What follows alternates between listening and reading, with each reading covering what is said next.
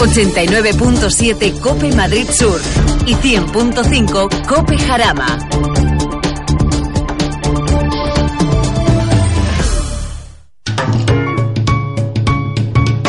Lubricantes Total patrocina Auto FM. Lubricantes Total.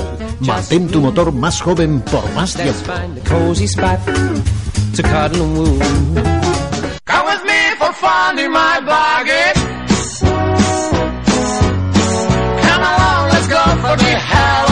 Aquí comienza Auto FM. Bueno, esta semana ha surgido una noticia bastante interesante, sobre todo a los amantes del mundo del motor y al usuario del automóvil. Se trata de estas gasolinerías que hemos ido alguna vez que otra y hemos parado eh, por su cautivador bajo precio o por pura necesidad al no tener ni gota de combustible en el depósito. Las conocidas gasolineras los COS, eh, las más baratas, eh, que no suelen tener ni un solo empleado. Pues bien, la Comunidad de Madrid ha prohibido que estas estaciones de servicios estén abiertos sin tener eh, ningún empleado. Es decir, tú vas a una gasolina de este tipo, los COS, llegas y tienes que pagar con tarjeta y no encuentras ahí absolutamente a nadie más. Hay momentos que hay desierto y un tanque para echar gasolina, un surtidor. Pues bueno, pues eh, eso a partir de, ya, prácticamente ya, va a estar prohibido la Comunidad de Madrid. Bueno, es cierto que existen razones históricas de seguridad y de calidad del servicio que apoyan esta restricción. No es Mm, no, no es una locura. Además, sin duda alguna, los motivos relacionados con el fomento del empleo, pues al final, si te obligan a, estas estaciones que poco a poco se han ido poblando en la Comunidad de Madrid a tener un empleado, quieras o no, generas empleo. Que tal como están las cosas, no es algo baladí, ¿eh? Así, todas las instalaciones deberán de disponer, mientras que permanezcan abiertas y en servicio, al menos una persona responsable y debidamente formada que permanezca en dicha gasolinera. Su función será garantizar el ejercicio de los derechos reconocidos en el presente decreto que bueno que han fomentado en la Madrid y que bueno han votado a favor, según ha explicado el comunicado oficial de la Asamblea de Madrid. Quedará pues eh, dentro de muy poco esta reforma por hecho y, se establecerá pues para que se realice en toda en todo el territorio madrileño y bueno, eh, también es algo importante que el resto de las comunidades están muy interesantes en esta iniciativa y que posiblemente también la adopten. Eh, con lo que si a partir de ahora encuentras a una persona trabajando en este tipo de gasolineras, no te sorprendas, ni pienses que la empresa se ha replanteado el modelo de negocio, ni mucho menos, ¿eh? Ha sido impuesto por el bien de todos, por seguridad, para resolver algún problema a la hora de repostar. Quién sabe, oye, pues hemos ido, no ha funcionado bien cuando hemos metido la tarjeta ¿Y ese dinero? ¿Dónde termina ese dinero? No podemos reclamar a nadie.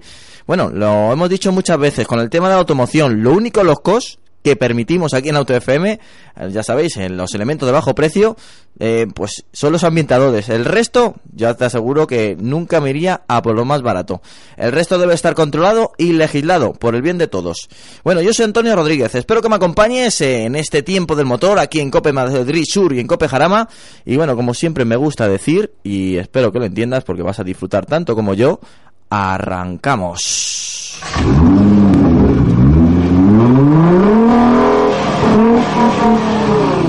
Bueno, ya sabéis que Auto FM no solamente soy yo, en más, eh, lo importante es el equipo y por eso le voy a presentar un equipo de gala que nos acompaña esta semana, una semana antes de Semana Santa, y que bueno, para arrancar y que tengáis este formato, luego si no, no habéis podido escuchar en directo, para que lo guardéis en vuestras vacaciones el programa y lo escuchéis tantas veces como queráis.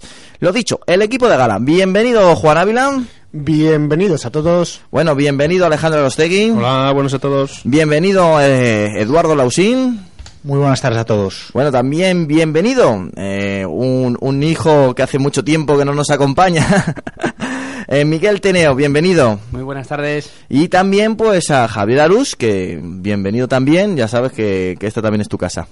Buenas tardes a todos. Y que no me puedo olvidar de nuestro gran eh, Luis Mazarracín. Hola, buenas tardes. Como estás ahí, no te veo, siempre me pasa igual, que estás en la esquina. Está cultito ahí. Sí, sí, sí, pero bueno, eh, que nunca me olvido, eh, os lo aseguro. Bueno, pues arrancamos, eh, como me gusta a mí, eh, pues con noticias muy importantes, como la siguiente. El Honda NSX comenzará a producirse en abril. Por fin. Bueno, ya nos enamoró cuando lo presentaron y casi envidiamos por, bueno, al primer comprador que pudo gastarse un millón eh, y doscientos mil eh, eh, dólares, dólares en la primera unidad. Eh, pero bueno, pues ya tenemos una fecha de que muchísima gente estaba soñando que por fin, por lo menos veamos alguno por la carretera, pues a partir de abril, eh, en, la- en el centro que tiene Honda en Ohio, en una- un centro muy especializado para este tema de, de coches eh, como es este Honda NSX, y su motor V6 de 3,5 litros también se ensamblará en la misma planta de, de Ohio. Pues muy, pero que muy interesante lo que, bueno, al final tenerlo ya casi en abril llega pues, bueno eh, llega en otoño en otoño llega en Europa pero bueno las primeras unidades saldrán en abril. Bueno pues aquí lo tenemos. Eduardo eh, siempre hemos hablado de, de este coche. Un Honda NSX eh, es un coche de por sí espectacular por diseño pero también por tecnología Sí, eh, eh, más tecnológico que nunca, parece mentira decirlo, pero bueno, la verdad es que sí, la, la segunda generación, pues ha salido mucho después de terminar la primera. Eh, muchas veces eh, nos, nos, nos preguntamos si de verdad son segundas generaciones o simplemente se usa el nombre para, pues para aprovechar ese tirón comercial. Pero bueno, yo creo que el NSX al fin y al cabo es el deportivo de Honda, eh, sea en cualquier formato y es evidente que en el mercado en el que quiere posicionarse la tecnología es, es, es primordial, ¿no? Eh, no hay que olvidar que tiene una mecánica híbrida, tiene dos motores eléctricos más un 3.5 V6 eh, de gasolina y bueno, si no me equivoco la potencia conjunta son 580 caballos, o sea que estamos hablando de un deportivo con todas las de la ley. Y estamos esperando ya precio en España. No, no sé si para mí, porque no sé si el sueldo me va a dar, pero Mm. eh, ya veremos. Bueno Javier Miguel Miguel Javier este es un coche muy Evo nunca mejor dicho Totalmente, porque además eh, hace muy poquito lo tuvo tuvo la ocasión de probarlo pues uno de los pocos periodistas en el mundo del motor que además es muy famoso y que colabora también con, con nuestra cabecera, con Evo, que es Chris Harris, que seguro que aquí Ujú. todos le conocéis. Y, bueno, Javi que además eh, estuvo ahí trabajando casi cada, codo, codo con codo, como quien dice, con él, que nos cuente un poquito qué tal, qué, qué le pareció a Chris. Bueno, pues eh, lo bueno que tuvo esta prueba, eh, la publicamos hace un par de meses aproximadamente. de- como decía Miguel, es de los pocos que se han montado en ese coche. Y bueno, eh, pues ya sabéis, es un periodista que ha acabado trabajando para Top Gear, le acaban de fichar. Y sus impresiones, la verdad es que, mm, que bueno, eh, fueron buenas, eh, pero evidentemente lo que necesitaba, al final que acabas deduciendo de hablar con él, es que necesitaba compararlo con sus digamos con sus rivales, ¿no? Con el 918 Spider, con la Ferrari, para un poco ponerlo en contexto. El, co- el coche le gustó, pero evidentemente, eh, bueno, el tema de sensaciones, eh, viniendo de donde veníamos, que era un NSX, el NSX anterior, con un motor atmosférico, eh, bueno, el que llamaban el Ferrari japonés, eh, pues evidentemente hasta que no lo compare con su, con su competencia directa, pues no tenía una opinión, eh, bueno, definitiva, ¿no? Pero bueno, el coche, bien, eh, sobre todo un tamaño compacto y muchísima tecnología. Pero mucha, mucha tecnología y bueno, también cierta reminiscencia al modelo que has dicho tú, en ese NSX que en la época de los 90 nos hizo a todos suspirar. Un, un Honda Sí. NSX, permitidme la, la, La osadía. la osadía de, de relacionarlo con un tema deportivo, pero eh, que era eh, el ojito derecho de Ayrton Senna, el coche. Entonces eh, hay una relación muy estrecha entre Ayrton Senna y el Honda NSX, porque recordemos que en ese momento eh, conducía Ayrton Senna para McLaren Honda y era un poco como se presumía de que era un coche hecho mm, con, con las sensaciones ¿no? que, daba Ayrton Senna, eh, con, con la experiencia de Ayrton Senna y se vendió eh, se vendió mucho con, con eso, ¿no? El anti-Ferrari japonés y el coche el coche de Senna, ¿no? Entonces, este nuevo NSX, si bien no le pueden asociar un poco esa idea de otro mito, porque al final cuando mueres es cuando te conviertes en mito, sí que es cierto que tiene, tiene la Fórmula 1 ahí mirando de reojo y, y me gustaría ver más que más de alguna foto con- de Fernando con el, con el Honda NSX llegando a los circuitos porque seguramente cuando lo saque así un poco más de paseo eh, saldrá en muchas revistas. Eh, se empezará se empezará a ver mucho más de lo que lo hemos visto hasta ahora Bueno, pues eh, a partir de abril, en- por lo menos en Estados Unidos, seguro que lo vemos. Y vamos a, hacia adelante, nunca hacia atrás. Y en esta ocasión vamos a hablar de la nueva plataforma de Subaru, una plataforma global, una plataforma modular de última tecnología, que la veremos dentro de muy poquito, eh, que eh, con esa plataforma van a desarrollar sus futuros modelos y con ello van a reducir costes y van a poder hacer una, al final, integrar eh, la máxima tecnología y la máxima eh, seguridad en sus futuros modelos. Es un dato bastante importante por el tema de Subaru, eh, como bien sabemos, es de las pocas marcas que ella se lo guisa y ella se lo come. Ya sabéis que es un, es un pequeño, está integrado en el, gran grupo Fuji.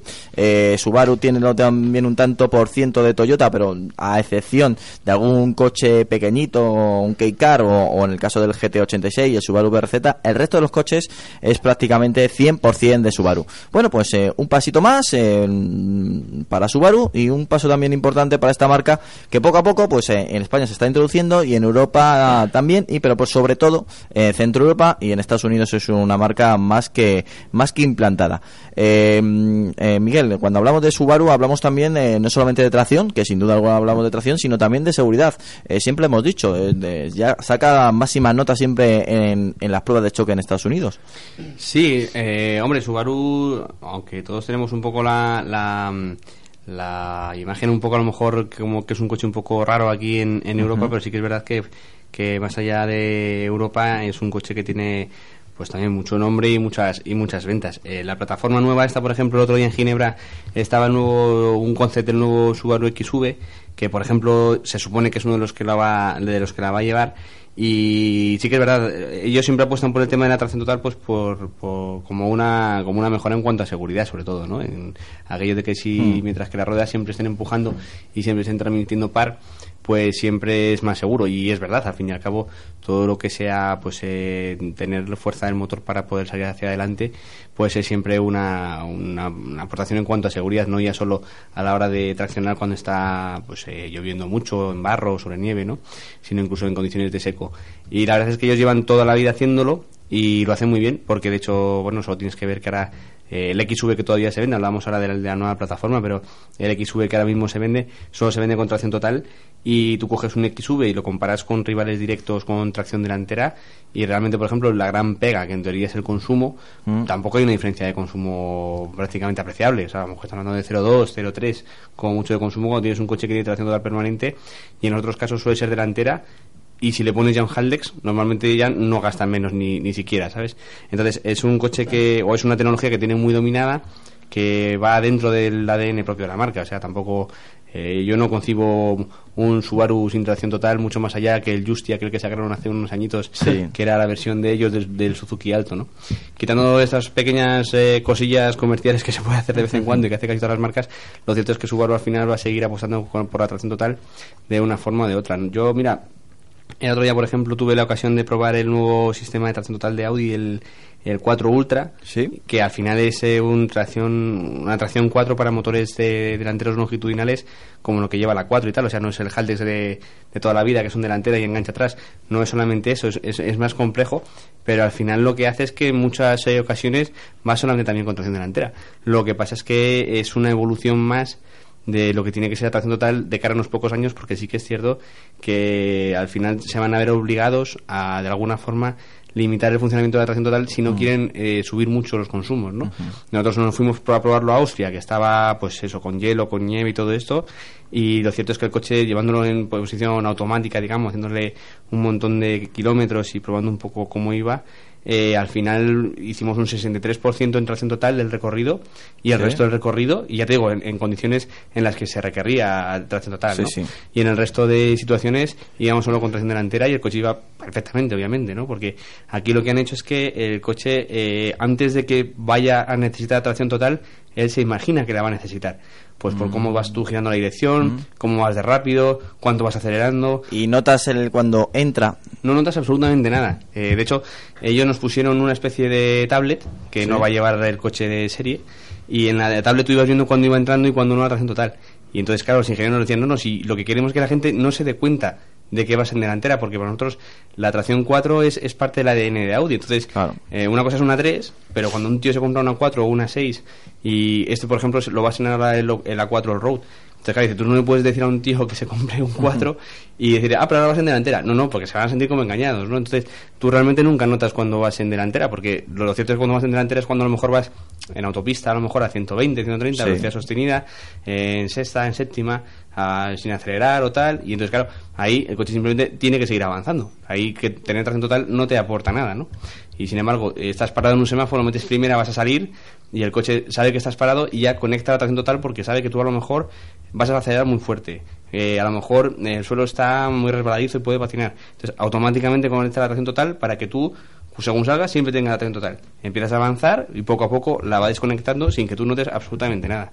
Entonces, eh, bueno, este pequeño inciso de lo de Audi me que al final es un avance de tracción total que probablemente Veamos empecemos en- a ver en, claro. en marcas como por ejemplo Subaru, ¿no? que también apuesta mucho por tracción total y que al final pues es eso, eso que decía antes del 0,2, 0,3 litros a los 100, que en la práctica a nosotros a lo mejor nos parece poquito, pero sí es cierto que con las normas anticontaminación que va a haber ahora, ese 0,2, ese 0,3 mm, Es es, muy una burrada. sí. Entonces probablemente eh, esta nueva plataforma, todavía no lo, han, no lo han confirmado, pero es probable que en, en medio plazo pues se utilice algún tipo de sistema parecido al del 4 pues para, para ahorrar combustible. De, de todas maneras, ya lejos de- del tema de la atracción total, eh, eh, las primeras cifras que nos ha, que nos ha eh, mostrado Subaru sobre esta plataforma Sí. es que en algunos casos, en los mejores casos, iba a ser hasta un 100% más rígida que, que en alguno de los modelos que hay ahora. O sea, es una locura, es una, es una barbaridad. Un 100% más rígida quiere decir o, o el avance tecnológico es brutal o es que antes no eran tanto los rígidos que deberían, porque si no, es, sé, es pero como un porcentaje muy elevado. Entre un 70 y un 100% más rígida, es una, es una barbaridad. Luego también iban a bajar Los el- aceros de alta resistencia Sí, también. eso- lógicamente, todos los fabricantes están tirando a esta nueva tecnología. No han hablado de pesos, pero imagino que, que también habrán jugado con el aligeramiento.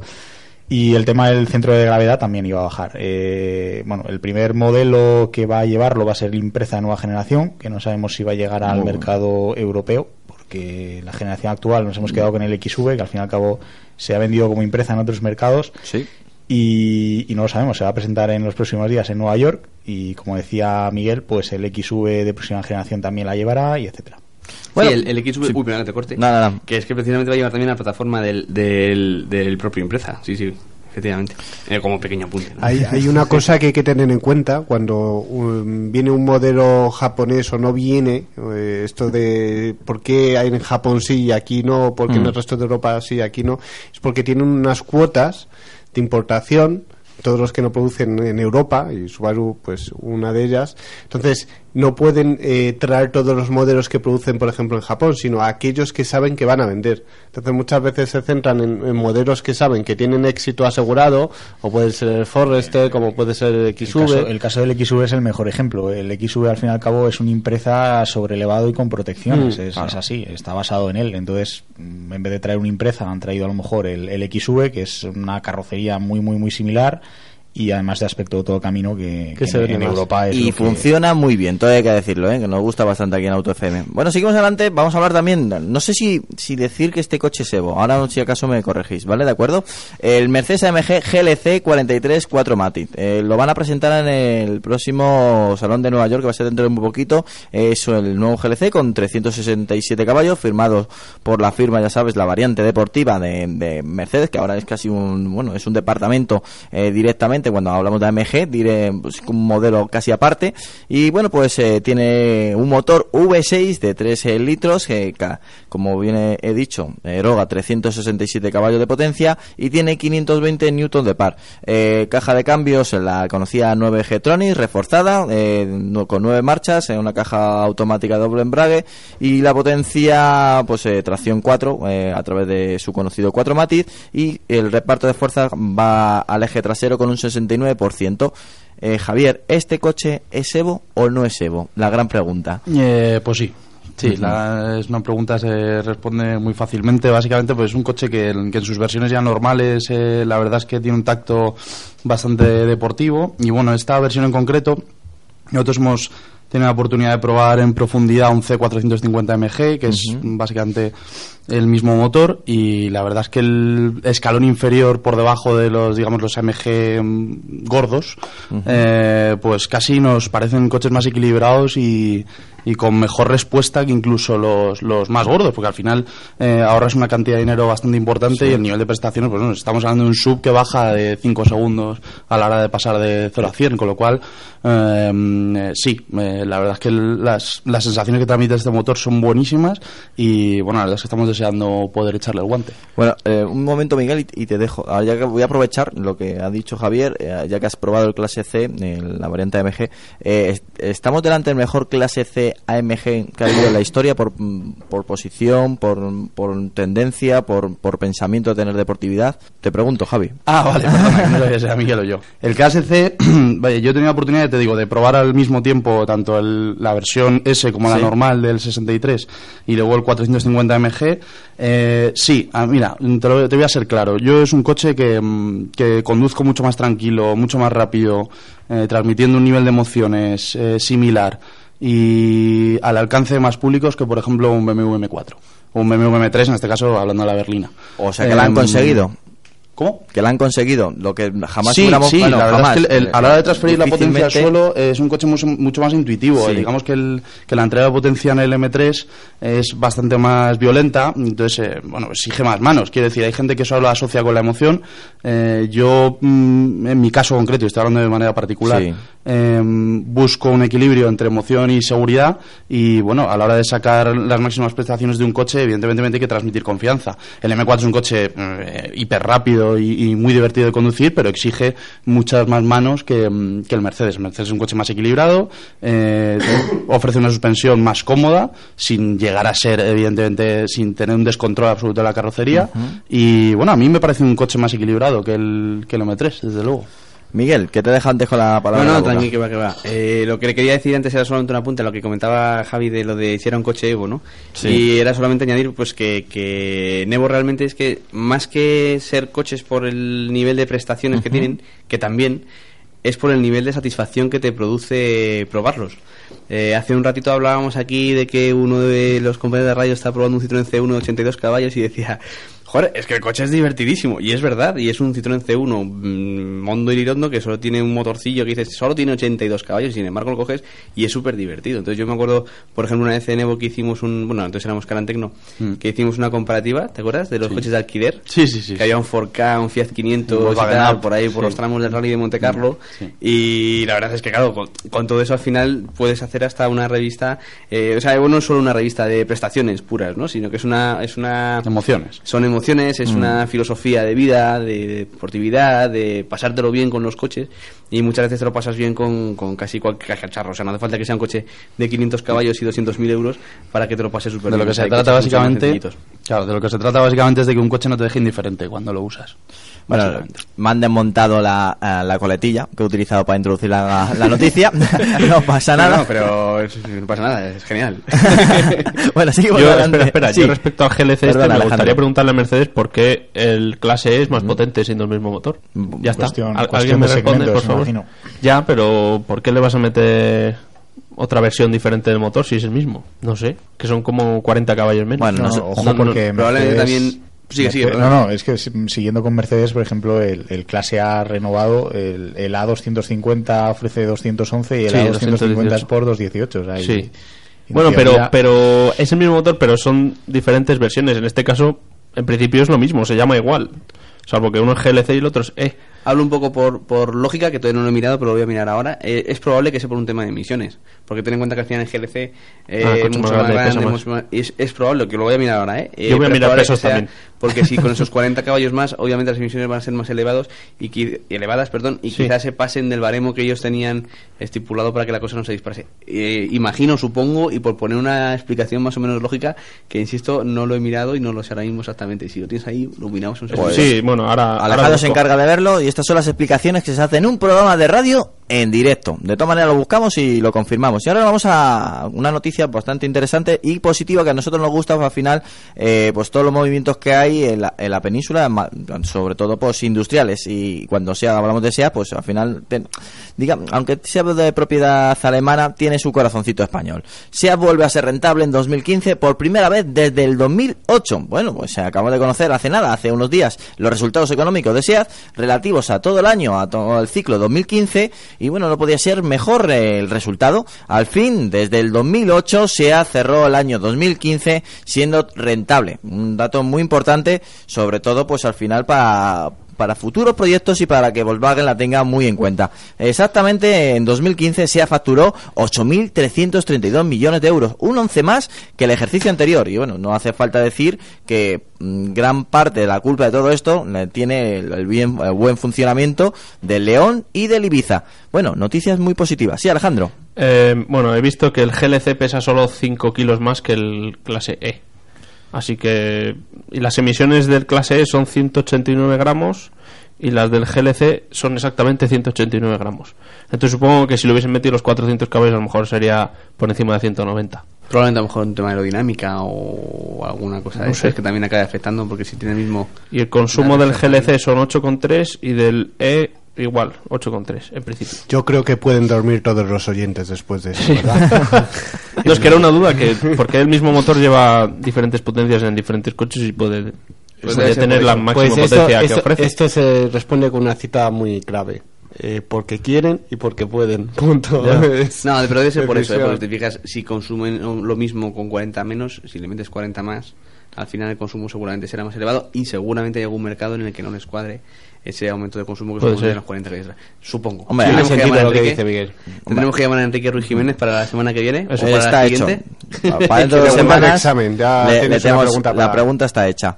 Bueno, eh, ¿qué opináis de, de esta rentabilidad de SEA? Por fin. Pues, al Sí, final es aleluya. muy importante. Espera un momento, creo, eh, Sí. corrígeme si tienes el dato, por favor, pero creo que el beneficio estaba entre 6 y 8 millones de euros, ¿puede ser una cosa así? Pues, Estaba en 6 justos. seis Seis millones. justos, Sí, sí. ¿no? Vale. Eh, pues eh, son buenas noticias porque creo que es el primer beneficio desde el 2008. ¿Puede ser también? Mm, Hombre, si no ha salido de... buena noticia, sí. Sí, sí. no, lo estoy leyendo, estoy con el llenador. Alguien se la siesta aquí, No, mientras pues, tanto. No sé, yo... Lo estoy leyendo. Mm, Vale. lo- lo- Entonces, creo que- lo, creo lo que bueno lo- del directo, que una Creo hora que lo que he dicho hace cinco minutos era eso, pero Y no, hablar- no estarás hablando de SEAT. no, no sé. Fíjate. No, que pero- Mercedes consume. Eh, eh, el caso eh, es El caso es que para- eh, se pone a la venta este mes. por ejemplo. no, el caso es que eh, es importante porque en SEAT una de las cosas que siempre le habían puesto como como debe Sí. es, eh, bueno, le ponían siempre dos cosas, ¿no? Ser líder en el mercado español, en su propio mercado, ¿no? Una exigencia para mantener la marca era ser líder en el mercado español y mm, tener beneficios, números negros. Lo de los números negros no siempre llegaba, hay que recordar que muchas veces, pues, decisiones eh, que parecían que eran acertadas desde el punto de vista estratégico y de costes, después desde el punto de vista comercial no se demostraban como tal. No me quiero acordar de ese Seat León con curo extraño, por ejemplo.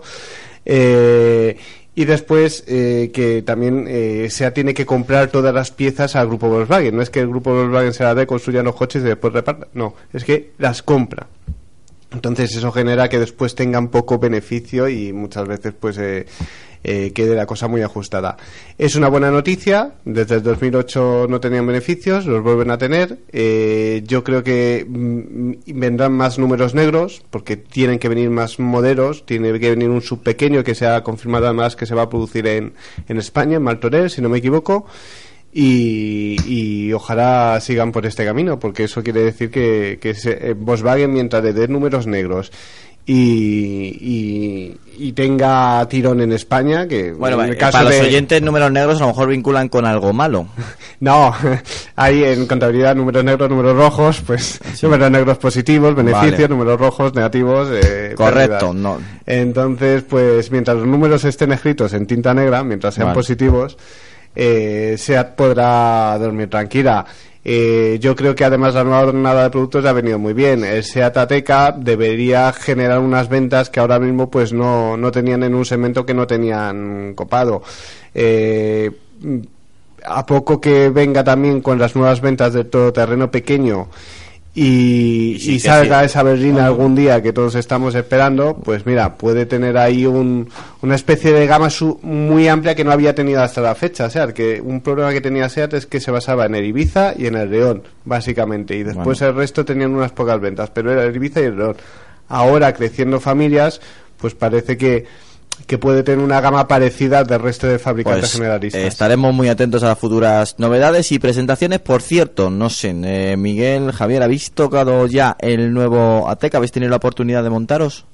No, lo hemos visto, pero en parado. Sí. Ha habido algún medio que sí que ha ido a subirse en él esta semana. Debe estar alguna prueba. Pero en chat deben estar enfadados con nosotros o algo y no nos han invitado. Efectivamente. No, no, no voy a citarme de la competencia, pero yo ¿Sí? por las redes sociales ya he visto un ateca blanco ahí. Sí, sí, sí, se han subido varios compañeros, pero en esta ocasión Mm. SEAT, que normalmente no nos tiene mucho cariño, pero esta vez se han olvidado de nosotros. De momento no. Pon caritas tristes, Miguel, a ver si así cuela. Yo lo que, puedo, lo que puedo decir de SEAT, y eso lo sé por una presentación hace relativamente poco Sí. del Cupra, que nos estuvieron dando datos económicos también. Del León Eh, Cupra nuevo de 290 caballos.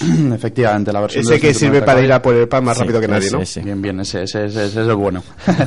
pues nos dieron básicamente una de las claves, por resumir un poco, Sí. es- y, y además nosotros a la hora de viajar lo percibimos, eh, sobre todo el León y el Ibiza también, pero el León eh, está funcionando muy bien en mercados europeos, como el, sobre todo el alemán, curiosamente, el italiano, el francés y en un país como México, que, mm, que, bueno llama la atención que, que se vean por allí un montón de leones y al Mm. final es una de las grandes causantes de que SEAT esté ganando mucho dinero bueno, ese- mucho dinero Sí, además, más uy, dinero. perdona que Sí. te corto otra vez. Además, eh, nos lo comentaba también un día Fernando Salvador, que como sabéis, bueno, es el director de comunicación Sí. de SEAT, que la llegada de la versión familiar del, del León que es, por cierto, el compacto familiar más vendido en España, aquí también tiene mucho que ver la- las ventas a flotas, ¿no? A rentacar, o sea, coches de adquirir, todo esto.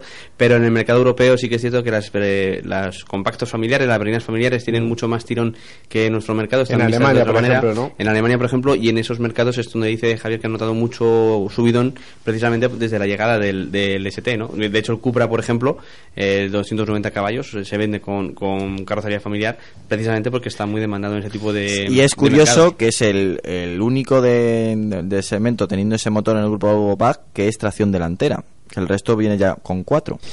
Ah, bueno, Bueno, sí, pero sí- se mantiene un poquito ahí. Sí, bueno, ahí. es más, vamos, es sí. más, es más, bueno, de compacto en sí. Va a haber que Venga, me parece bien la corrección. con SEAT, Buena. y es el Ateca en Alemania y en México. Posiblemente dos sitios donde se pueda vender bastante bien. Es que en México México con una Z seguramente lo venderían muchísimo mejor, casi seguro. Le llaman Azteca y casi seguro que lo venden fenomenal.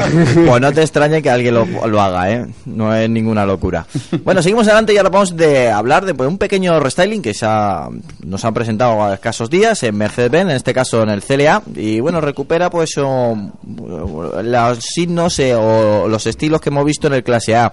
Eh, ha- han querido reforzar la imagen para seguir continuando el buen ritmo de ventas, que lo está vendiendo, pero bien, eh, nunca mejor dicho, y vemos pues en el renovado CLA y por supuesto en su versión Shooting Brake, pues un una serie de escape más modernas, unos paragolpes más deportivos, o una paleta de colores revisada, más amplia, más moderna también, un toque distinto, una parrilla eh, más deportiva, y te- ahora viene también un grupo de ópticos que han sido cambiados y ahora viene con tecnología LED de alto rendimiento, eh, que es bastante, bastante importante, y bueno, al final te lo ofrecen como manera opcional. Bueno, pues eh, pequeños cambios, pero cambios muy interesantes en el nuevo Mercedes CLA. No sé si decir nuevo, pero bueno, con cambios importantes. Eh, un coche muy importante para Mercedes, Alejandro. En la versión 2016, ¿no? Lo dejamos Sí, no como nuevo, por- sino... Bueno, por cierto, pues llegará en verano a los concesionarios. Vale. Pues sí, son los típicos cambios estéticos que realizan en todas las marcas ya y, y no solo son exteriores, sino que son interiores también, eh, con una tableta un poco, bueno, si se puede llamar ya tableta, ya no se llama... Bueno, se puede llamar sistema de infoentretenimiento, pero ya son tabletas lo que han puesto en los coches. Más fina, más grande, eh, nuevos tapizados, nuevos acabados y bueno, para refrescar un poco la imagen del coche y, y mantenerlo al día, Esa es, esa es además un punto que yo quería resaltar porque es verdad que en el, en el clase A actual no hemos subido todavía en el nuevo, ¿eh? hay que subirse, Sí. tocarlo y verlo, pero sí que es cierto, todavía lo hablábamos esta semana en la redacción nosotros por una historia del antiguo Serie 3 Compact y demás, y hablábamos que efectivamente te subes ahora en un clase A, te subes en una 3 o te subes en un Serie 1 y, y el salto de calidad que hay entre ellos tres es grande. De hecho, hace poco tuvimos, además me pasó curiosamente a mí, eh, que tenía un GLA eh, fui a Mercedes, dejé el GLA y me subí en un GLC y estaba mi chica conmigo y según se subió en el GLC dijo, Dios mío, esto sí que es un Mercedes, ¿no? Porque, o sea, la sensación que te dan los plásticos que te transmiten el clase A no son de ser de, un coche de, de su precio, ¿no? Y de hecho te, subes en el, en el A3 y te das cuenta que está un punto por encima en cuanto a calidad. Te subes en Serie 1 y pasa también lo mismo. A mí personalmente me parece que el A3 de los tres es el que está mejor hecho, pero independientemente de eso, sí que es cierto que el clase A eh, en cuanto a calidad de acabados, el actual Ha quizá descuidado está un poquito, ¿no? poquito por debajo, sí, de lo que debería. De hecho, ya te digo, te subes un clase C o en un GDC o cualquier cosa de estas y ves que hay, o en el clase E, que es- se subió otro día Andrés, uno de nuestros compañeros, estuvo en la presentación y nos ha dicho que está el coche muy bien acabado, que tiene unos acabados de primera. Y sin embargo, el clase A siempre, desde que salió, las primeras unidades, ya se veía que la- los plásticos no ca- acababan de transmitir esa sensación, ese... ese Poner muchas veces la barrera entre la- el, el modelo de acceso y la gama media del fabricante no siempre es sencillo. A lo mejor cuando lo intentan transmitir al interior se pueden pasar por defecto por, ¿no? En cualquier caso, yo por lo que pagaría, o sea, si yo tengo que pagar un clase de esos acabados, me enfado, personalmente.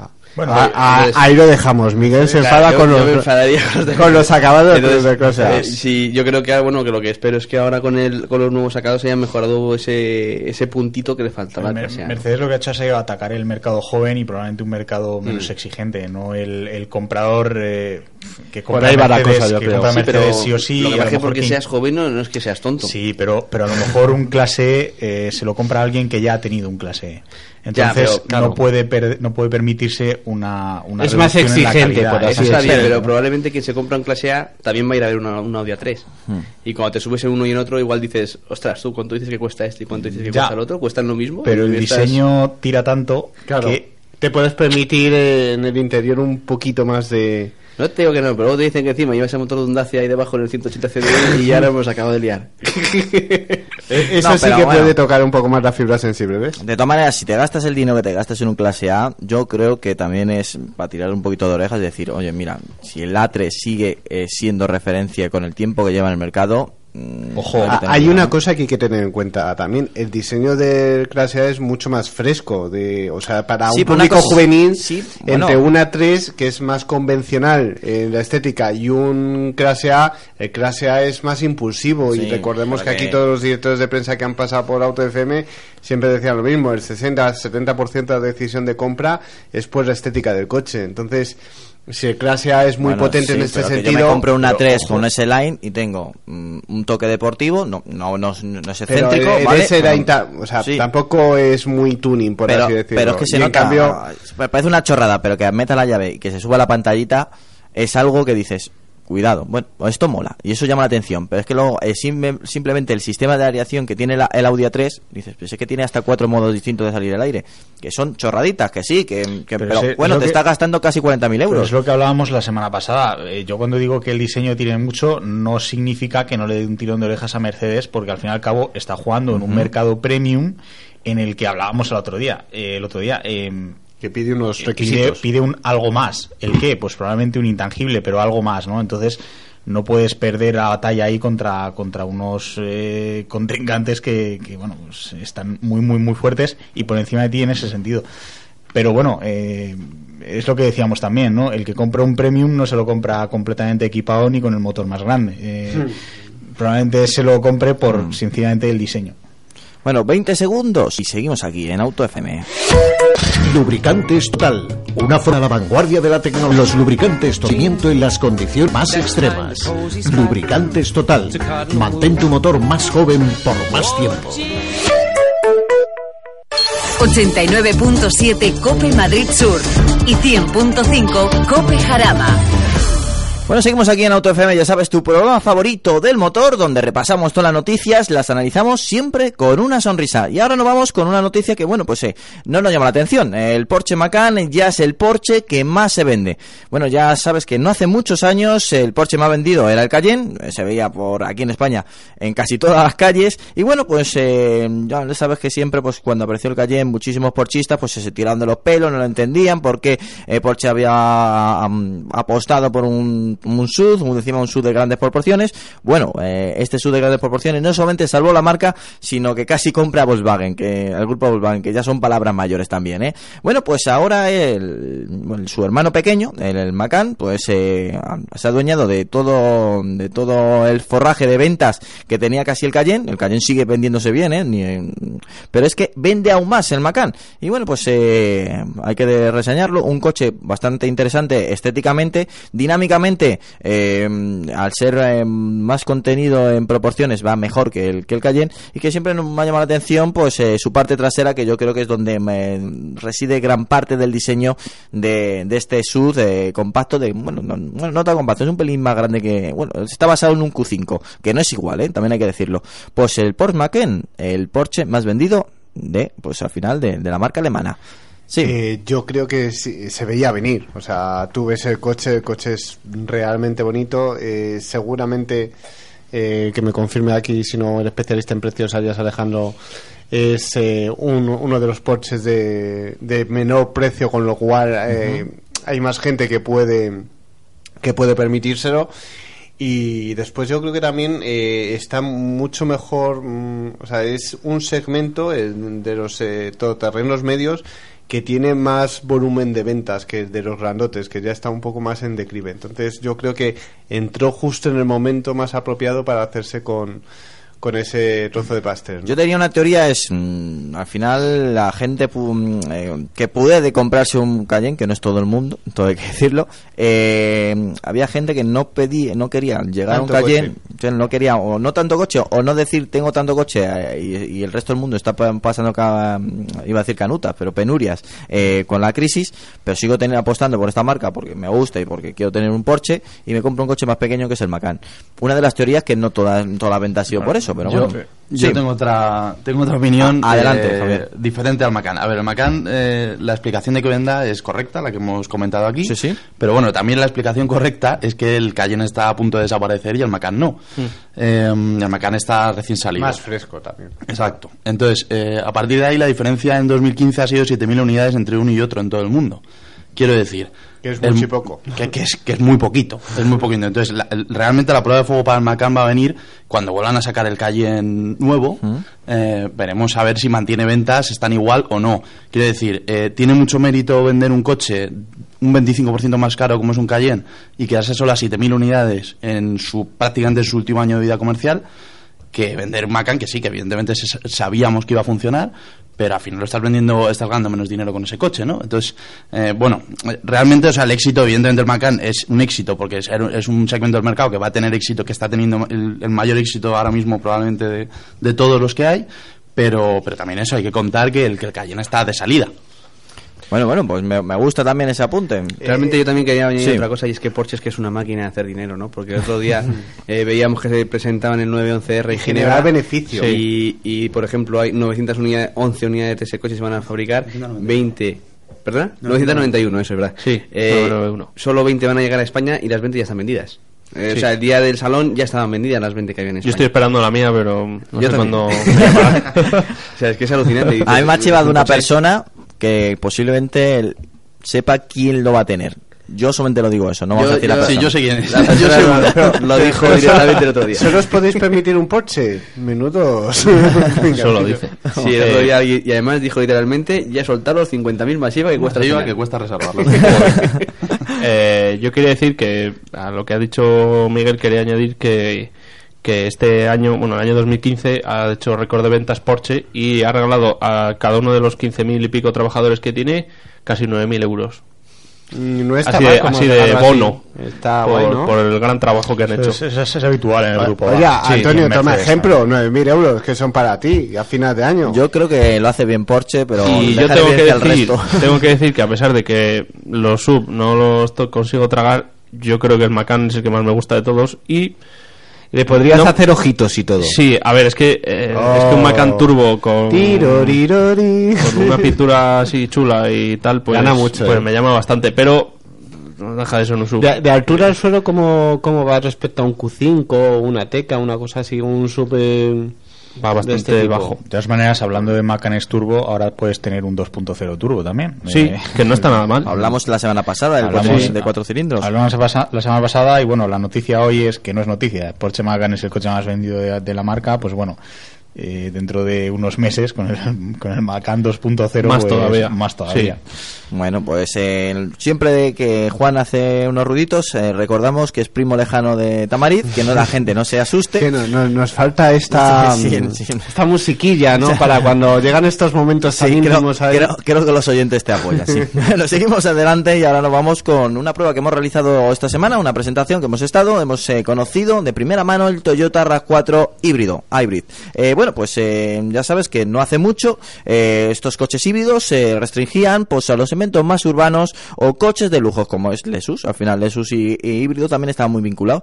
Toyota al final lo ha extendido, lo ha popul- popularizado y sobre todo con el tema de su apuesta con el Prius y los taxistas. Bueno, pues bien, la marca japonesa, eh, aparte de ser una bandera de esta tecnología, también quiere entrar en nuevos segmentos. En este caso, en un segmento muy interesante como es el segmento del Toyota RAV4, que es en el segmento de los subcompactos, en este caso hasta un pelín más grande, que es de grandes proporciones, el RAV4, todo hay que decirlo. Eh, y bueno, pues eh, apuesta pues eh, la misma con la misma tecnología prácticamente que equipa el NX300H, el Lexus eh, NX300H. Su hermano, bueno, su primo, su primo lejano eh, japonés también. Eh, es decir, un motor delantero térmico de gasolina de 152 caballos que funciona con una combinación con uno trasero para que sea 4x4 eh, eléctrico eh, 100, eh, que bueno que sumándolo y, y- entre un motor los dos motores eh, da 197 caballos. Eh, am- nosotros hemos hecho distintas pruebas. Eh, hemos hecho unas pruebas en eh, on road bueno en pista. No, no es un no es un coche tampoco para hacer muchas locuras en fuera del asfalto. Y funciona francamente bien. A mí me ha gustado no tenía tracción cuando yo la demandaba y, y no tenía unos consumos muy altos. Hemos hecho unos consumos medios aproximadamente de unos 6,5 7 litros eso sí eh, conducción totalmente normal. No hemos buscado no hemos ido al límite no hemos buscado tampoco eh, machacar el velocímetro. Eh, ¿qué quiere significar esto? es un coche yo creo muy apto para esas personas que se introducen en la ciudad hacen unos cuantos kilómetros en ciudad y luego quieren pues de vez en cuando fin de semana y demás pues hacer un viajecito con la familia o el viaje de verano de Semana Santa y demás. Sí es un coche pues eh, que para enfrentarse a, a la versión diésel es perfecto y más con la tecnología 4x4 que en esta ocasión Toyota va a apostar eh, 4x4 solamente para su gama o gasolina o híbrida bueno pues ahí está el Toyota RAV4 Hybrid Eh, Miguel eh, ¿qué opinas de este posicionamiento de Toyota? yo lo veo que al final es la apuesta de a 100% de Toyota por Sí, la es- tecnología híbrida Justo, es, es además lo que tú decías, ¿no? Que es un coche muy inteligente y muy interesante, es una opción muy, muy buena cuando haces también mucha ciudad, ¿no? Sí. Que es donde realmente estas mecánicas se muestran más, más eficientes y más lógicas. Eh, aquí tenemos un, en Madrid tenemos un ejemplo muy claro que son los el gremio de los taxistas, ¿no? Que en muy poco tiempo eh, la tecnología híbrida para ellos se ha convertido en la sustituta ideal de los diésel y no solo por un tema de que gastes poco, tal, sino también por el tema de la fiabilidad, porque al final aquí te olvidas pues de cosas que al final en tráfico urbano acaban notándose mucho pues como es el embrague o elementos delicados como puede ser un turbo no entonces eh, sí que es verdad que a ellos les faltaba han apostado mucho por la tecnología híbrida desde que apareció el Prius lo han ido haciendo o pasando a coches pues, como el Auris o como el Yaris no que era un poco más o menos una evolución del Prius hacia esto y la, la parte lógica era llegar a un, a un sub, ¿no? Que al final Toyota también tiene una imagen de 4x4 de siempre, ¿no? Con el Land Cruiser y demás. Y quizás, quizás era un paso bastante lógico. Yo creo que es todo un acierto. Eh, de hecho, Toyota RAV4 es un coche que, eh, por, al final es un poquito más grande que un, sub, que un eh, subcompacto y demás. Tiene un poquito más de tamaño, es un poquito más caro también. Y quizá por eso su volumen de ventas hay veces que puede parecer quizá un pelín bajo. Y sí que es cierto que se convierte en alternativa híbrida entre los sub, digamos, y además por un precio más o menos asequible, de manera que yo creo que es un coche que va a tener o va a suponer un, un buen empujón ¿no? a las ventas dentro de este segmento de Toyota. Creo que es un coche muy lógico y lo, que- lo que te decía antes, teniendo en cuenta además que es un coche que normalmente quien se compra un sub de estas características no es para hacer campo y sí pues mucho para, Claro. para un uso más bien familiar, ¿no? Llevar niños al colegio, cositas así de ese estilo, que una mecánica híbrida eh, puede ser mucho más interesante incluso que un que un eh, diésel tradicional, ¿no? Bueno, no. además se nos vienen... Uy, perdona. Sí, sí, que sigue, sigue, tú ya sabes que yo me arranco y no me callo.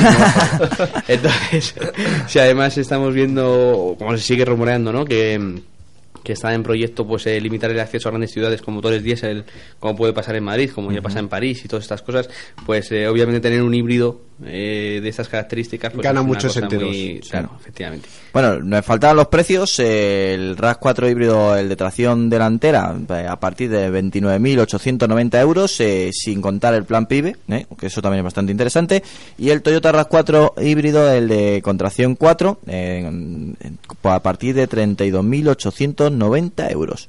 Bueno, pues ahí tenemos los precios y seguimos adelante. También hemos eh, tenido la oportunidad de, de, ah, resaltar nuestra vena de, de competición y hemos estado junto a Michelin y su marca de pues, ah, su marca especializada en el mundo todoterreno, BF Goodrich, eh, pues ha celebrado junto a Rubén Gracia y Diego Vallejo, pues eh, su bueno su su, mm, iba a decir, su, su actuación en el Dakar 2016. Eh, ya sabes que el pasado Rally Dakar eh, ha sido uno de los más emocionantes de los últimos tiempos. Eh, no solamente por Sainz, que también, no, no solamente por Loez, que también, sino porque al final hemos tenido también a muchísimos pilotos españoles, eh, entre ellos, pues a Rubén Gracia y junto a su piloto, copiloto Diego Vallejo, que ambos eh, han conseguido eh, alzarse a la segunda plaza entre los todoterrenos de serie, muy importante, con un Mitsubishi Montero, equipados con neumáticos BF Goodrich. Y bueno, pues eh, con neumáticos eh, idénticos que puedes encontrar en la pues en, en cualquier sitio especializado de todoterreno o al final en, en tu taller de, confianza.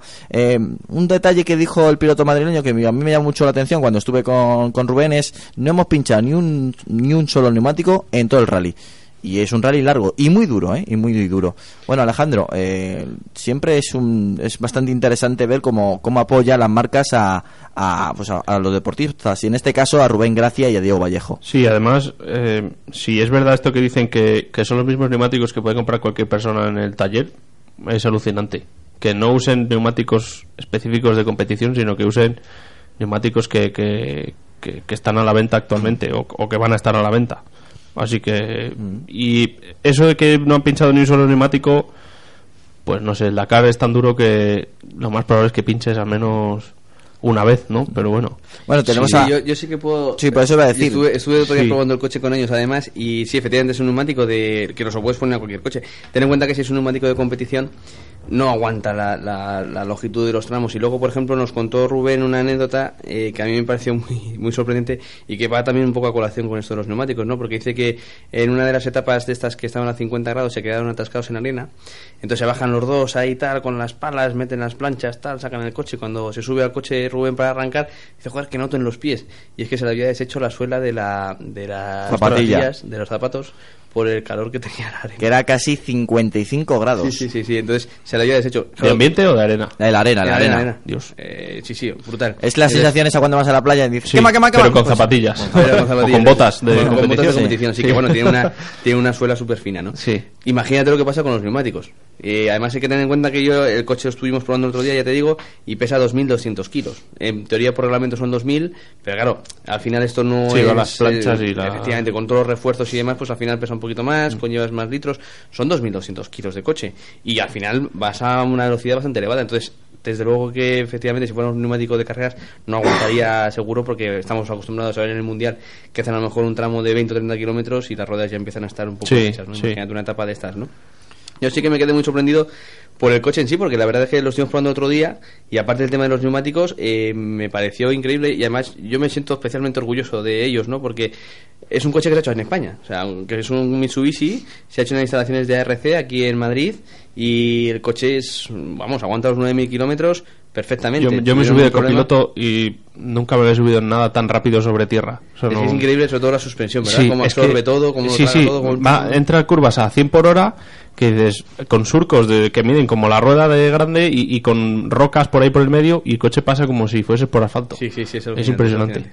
Eh, Sí que es verdad. Muy, pero que muy interesante. eh, ¿Puedo, ¿Puedo añadir un dato de esos que les va a gustar a la gente? ¿Cómo le gusta dejas. cortarme, eh? Me estoy dando cuenta que- venga, adelante, vamos con ello. Le pregunté a Rubén que cuánto les había costado hacer el rally ¿Sí? y el coste son 300.000 euros. Más aparte de lo que cuesta el coche, que son 100.000 de preparación, más unos 30.000 que cuesta el coche. Pues ya lo sabéis, Pues un 400.000 rally para todos bolsillos. Eh, cercano. A ver si el año que viene ganan.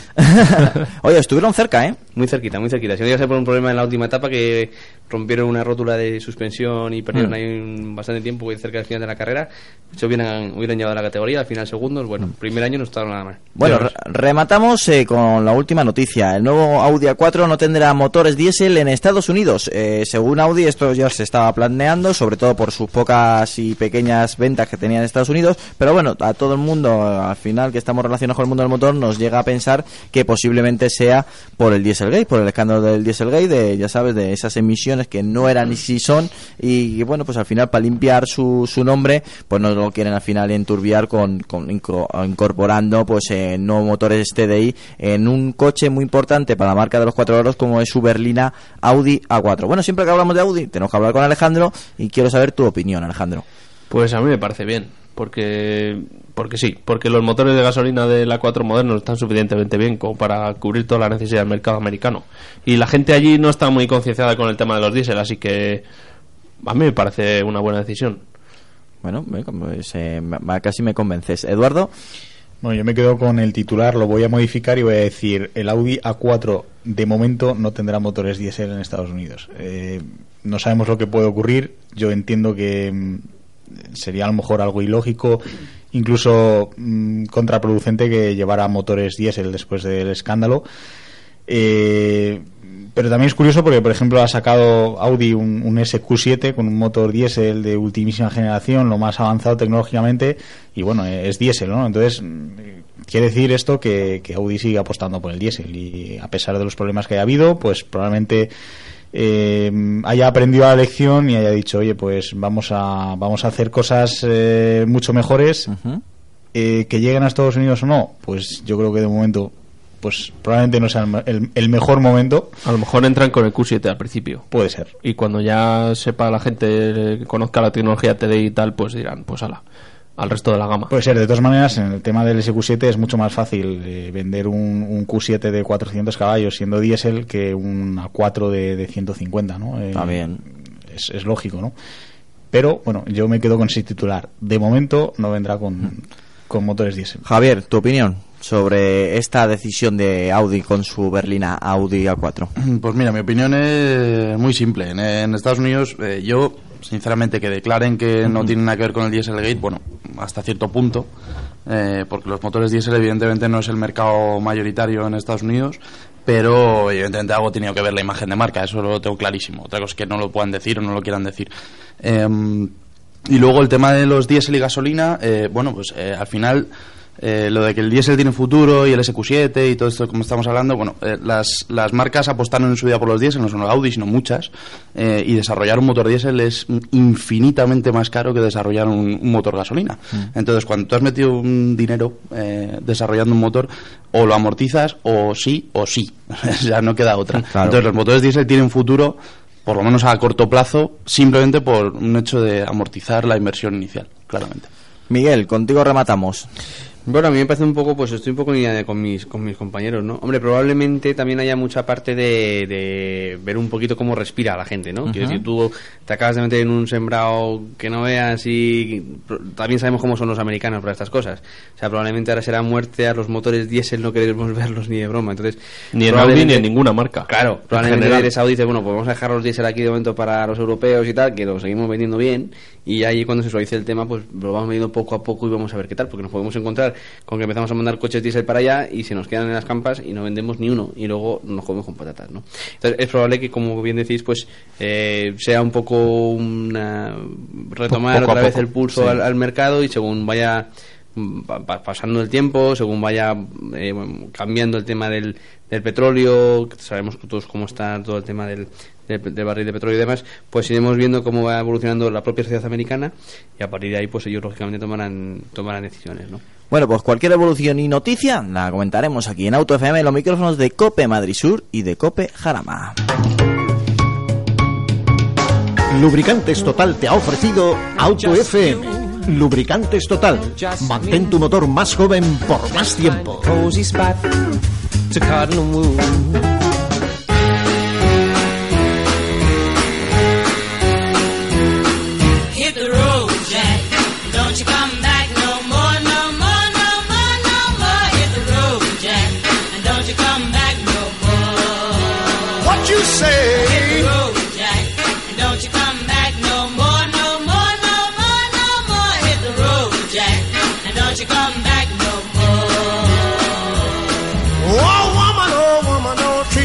Bueno, seguimos aquí en Auto FM, seguimos en Cope Sur, seguimos en Cope Jarama y esta semana hemos elegido el email de Leticia Valladolid. Bueno, hemos elegido este email porque estamos en el buzón del oyente. Bueno, ya sabéis que siempre que llega um, este momento clave de la semana, elegimos uno de esos emails que nos mandáis eh, todos los oyentes durante la semana, la semana natural, y a veces nos es difícil, como en esta ocasión que hemos tenido exactamente 11 emails distintos donde nos solicitabais información. Bueno, hemos elegido el de Leticia porque me ha hecho gracia, la verdad, esto ha sido algo, algo propio, algo, algo subjetivo. Eh, porque me decía que era de Valladolid y cómo se fabricaba, bueno, me vais a entender ahora, espera, no me quiero adelantar. Queridos locos del motor, os escucho semanalmente vía podcast e intento no perderme ningún programa, aunque os reconozco que no todas las semanas os puedo escuchar. Vivo en Valladolid y estoy mirando adquirir un nuevo vehículo, exactamente estoy mirando el actual Renault Captur que se fabrica aquí en mi ciudad. Eh, exactamente el DCI de 90 caballos denominado Energy, a unos 20.000 kilómetros al año entre ciudad, carretera nacional y comarcales. Y nos pregunta Leticia, ¿me lo recomendáis? ¿Qué tal de consumos? ¿Tiene potencia suficiente para los adelantamientos? Muchas gracias chicos y seguir así. Bueno, eh, Leticia, no nos vamos a enfadar si alguna semana te pierdes eh, el programa, pero tienes la posibilidad, eh, que no es una obligación, tienes la posibilidad de durante la semana o, el resto de los días o cuando te aburras ir directamente donde tenemos todos los podcasts, que ya sabes es en Ivos, eh, y buscar pues el, el que no hayas escuchado. Pero aún así, te lo agradecemos de corazón que nos sigas. Bien, eh, sobre tu consulta, el Renault Captur, la verdad es que es un coche que, que se está vendiendo francamente bien, en fabricación nacional, ya lo sabes muy bien, se fabrica ahí en tu ciudad, en Valladolid, se fabrica para todo el mundo, hasta incluso para Corea, con bajo la marca Samsung, y es un coche del segmento B, un B-Sud, eh, eh, muy interesante por formas y por y también por capacidad de pues para guardar cositas, eh, tiene un montón de huecos, un montón de portaobjetos, eh, y en en comportamiento también funciona funciona muy bien. El motor que nos has dicho, el DCI de 90 caballos es el 1500 DCI, eh, más que probado, también que se fabrica casualmente en Valladolid y es un motor diésel que, que actualmente tiene una alta dosis de fiabilidad. Mm, eh, consumos también bastante bajo. Nosotros con este coche hemos hecho una media de 5,1, 5,2 litros, eh, sin buscar el consumo, que eso al final es lo más cercano que lo que hace un- una persona normal con, con un uso normal con este coche. Eh, sobre la potencia, 90 caballos, lo mueve. No vas a tener un super deportivo, pero yo creo que para una conducción normal no vas a tener problema. Eh, eso sí, no pasa nada por cambiar de marcha, no te vas a morir. Eh, eh, esto lo digo no por ti, Leticia, sino porque hay gente que casi se asusta por, por cambiar de marcha o, subir de revoluciones los motores. No pasa nada, ¿eh? Eh, ¿Te lo recomendamos? Sí. A, lo mejor am- un poco y te diría que, que vieses otra- otras opciones como el Peugeot 2008 que me llama bastante la atención o, el Nissan Juke, pero aún así el, el Captur es buena elección. Eh, más o menos te, he guiado. 20.000 kilómetros un diésel. Viendo lo que haces, que es ciudad, carretera nacional, comarcales, mm, posiblemente pues eh, salgas de Valladolid y vayas a pueblos aledaños, yo creo que, que eliges bien diésel, no, no vas a tener problema. De todas maneras, este tiene buenos motores de gasolina, con lo cual si los quieres mirar no, no te vas a equivocar, ¿eh? Pero bueno, ya veo que lo tienes bastante claro, que además has visto hasta, hasta la versión que quieres, que la Energy de DCI de 90 caballos. Pero bueno, esta es mi opinión y como ya sabes que el resto de, de componentes del programa que son igual de válidos o más que mi opinión, pues siempre me gusta consultarlo con ellos. Con lo cual pues voy a comenzar con Alejandro. Alejandro, ¿qué le decimos a nuestra oyente Leticia de Valladolid? Que el motor de 90 no es el 1500, es de 0.9 litros. ¿El DCI? Sí, Ah, bueno. el de 90. Vale, pues mira, pues No, entonces... es gasolina, TC. Pero ya habla del diésel, ¿no? Sí, DCI. Ah, que está... eh, Ah, perdón, perdón. Perdón. No, no, no. Si me- de haber cometido hubiera sido yo el de que he dicho. Sí, no, me he el equivocado yo, DCI, ¿eh? perdón. Vale, vale. No, pues eso, que respecto a, al 2008, por ejemplo, que siempre hablamos de su competencia directa, a mí el Capture me gusta más estéticamente y yo lo consideraría como mejor opción. Aparte de todas las veces que hemos hablado de estos dos coches, pues siempre hemos dicho que el Capture quizás sale un pelín más barato y, y viene prácticamente igual de bien equipado, así que yo iría a por el Capture, pero a lo mejor el diésel de 90 no es la mejor opción cuando el concretamente el 0.9 este TCE va estupendamente. Así que yo sé que son 20.000 kilómetros, pero Sí. no sé. Yo soy un poco anti-diésel, así que yo me iría por el gasolina de 90. Eres consecuente. Bueno, yo añadiría una cosa, que el, el, eh, el Captur es un coche que destaca sobre el 2008 especialmente, pero vamos, dentro de su segmento por dos cosas. Primero porque es eh, tiene una banqueta trasera corrediza y entonces tiene unas plazas traseras de las más amplias de su segmento. Es verdad que tres adultos ahí atrás no van bien, pero es que no van bien en ningún coche de este segmento, ni incluso en el segmento superior, tampoco es que vayan especialmente holgados. Pero vamos, es dentro de, lo- de su segmento es de los más amplios. La banqueta trasera corrediza siempre te deja un poquito más de juego y te permite jugar con el manetero. Y tiene muy buen manetero, porque con la banqueta atrás del todo son 377, si mal no recuerdo, y con la banqueta lo más adelantada posible, que por ejemplo, si llevas a niños pequeños en su sillita y demás, que no, le- no tienes que aprovechar tanto espacio para las piernas, lo puedes utilizar perfectamente y te quedan 455 litros de manetero, que es mucho. Exacto. Y es Está mucho más que el, dos- que el 2008. Entonces, eh, a mí me parece un coche, desde el punto de vista, si, si ella pues eh, tiene hijos o, o los tiene en mente o lo que sea, creo que es un coche mucho más interesante en ese aspecto. A mí me gusta más, en general, me parece un coche más equilibrado que el, que el 2008. Y luego, aparte, eh, tiene también otra cosa que no tiene el 2008 y es que su puesto de conducción es normal. Que en el 2008 al final, pues es cierto que tienes aquello del. Te de tienes la que acostumbrar. y tal, que no a todo el mundo convence. A mí me gusta, hay compañeros a los que, por ejemplo, no se sienten a gusto. No mira a nadie, Javier, pero, pero sí, tiene sus peculiaridades. En cualquier caso, yo creo que sí que es un coche más, más recomendable. Va muy bien en general, de chasis va perfecto. Sí. A mí el motor, el diésel, sí que me parece buena compra y la verdad es que es un motor que va muy suavecito, gasta muy poco, eh, vibra poco, mm, mueve el coche con bastante dignidad y soltura, entonces creo que sí que es una compra muy, muy interesante en líneas generales. Por de- criticarle algo, simplemente, es que los plásticos que tiene pues son un poquito... Son duros, ¿no? Es un coche un poco plastiquero. Pero bueno, es la única... No, cuidado lo que acabas de decir, Yo- eso, yo eso de Renault no una- así, un ¿eh? apunte más No, sí. en concreto, eh, bueno, por llevar un poco la contraria a Alejandro, eh, yo creo que el TC en este coche, el 09 se queda corto. Ah, para mi gusto. No es un, o sea, es un motor bueno, pero que en un Clio funciona, funciona muy bien, pero en el Capture para mi gusto, ah, para mí se queda un pelo corto. Pero las prestaciones del gasolina son mejores que las del diésel de 90. Sí, pero a la hora de utilizar el coche, mm, vas a utilizar el coche en un rango de par muy diferente al gasolina. El gasolina o- o, lo utilizas moviendo mucho el cambio o aquello es poco ágil. Que no digo que no sea, o sea, que es muy buen coche, además la diferencia de precios es muy, muy grande. Sí, son casi 2.000 euros. Claro, pues es muy grande, Por pero, me- pero por, te- por tema de, de- de movimiento, de cómo Mm. mover el coche, pues para mi gusto va un poco forzado. Que no digo que, que sea mal motor para nada, pero va un poco forzado. Y luego, como apunte, eh, a la hora de, de mirar el diésel en este coche, un, bueno, una cosa que a lo mejor ella no le da importancia, pero, pero puede ser que sea diferenciadora a la hora de comprarle, a la hora de comprarse la versión diésel, si salta a la DCI 110, que para mi gusto es la más equilibrada en este coche, eh, gana una velocidad más, tiene un cambio de 6 velocidades, que parece que no, pero Sí. la cosa mejora un poquito, y la diferencia de precio no llega a 1000 euros. Entonces, mm, bueno, que también podría estudiar comprar el, el DCI más, más gordo. Y el consumo homologado Es el mismo, sí. No, es menor incluso. Menor incluso. Yo le querría eh, aclarar un, un par de detalles también. Eh, preguntaba sobre si con 90 caballos iba a tener suficiente para adelantar. Eh, está claro que 90 caballos no son 150 ni 200, pero yo que conduce un coche con 95 caballos y gasolina, que en teoría tiene menos par, eh, y se hacen viajes con total normalidad, se adelanta con total normalidad. Lógicamente tienes a lo mejor a veces que adelantar un poco la maniobra con respecto a coches de potencia mayor, pero, o sea, eh, permite mantener cruceros holgados, permite viajar con comodidad, permiten eh, hacer eh, trayectos eh, en ciudad sin tampoco consumir demasiado. Mm, Me parece que para los datos que ha dado 20.000 kilómetros, nacional, ciudad y viajes, es una alternativa bastante sensata.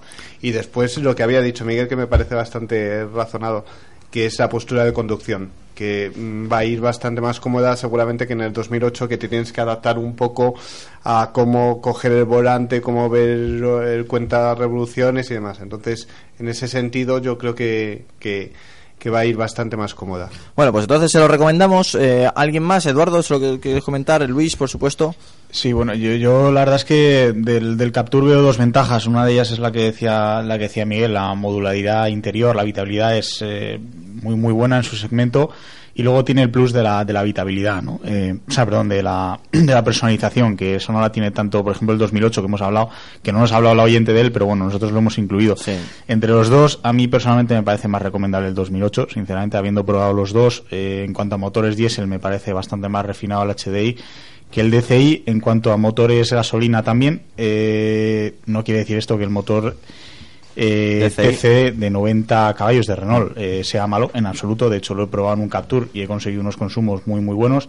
Por eso yo me pensaría muy mucho si tirara al DCI, el diésel de 90 o al gasolina de 90, que se quede corto. Puede ser. Se- a lo mejor si va a ir cargada con familia a menudo, mm, sería mejor tirar un poquito hacia arriba.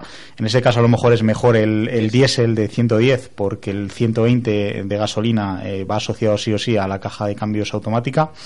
Entonces puede no gustar.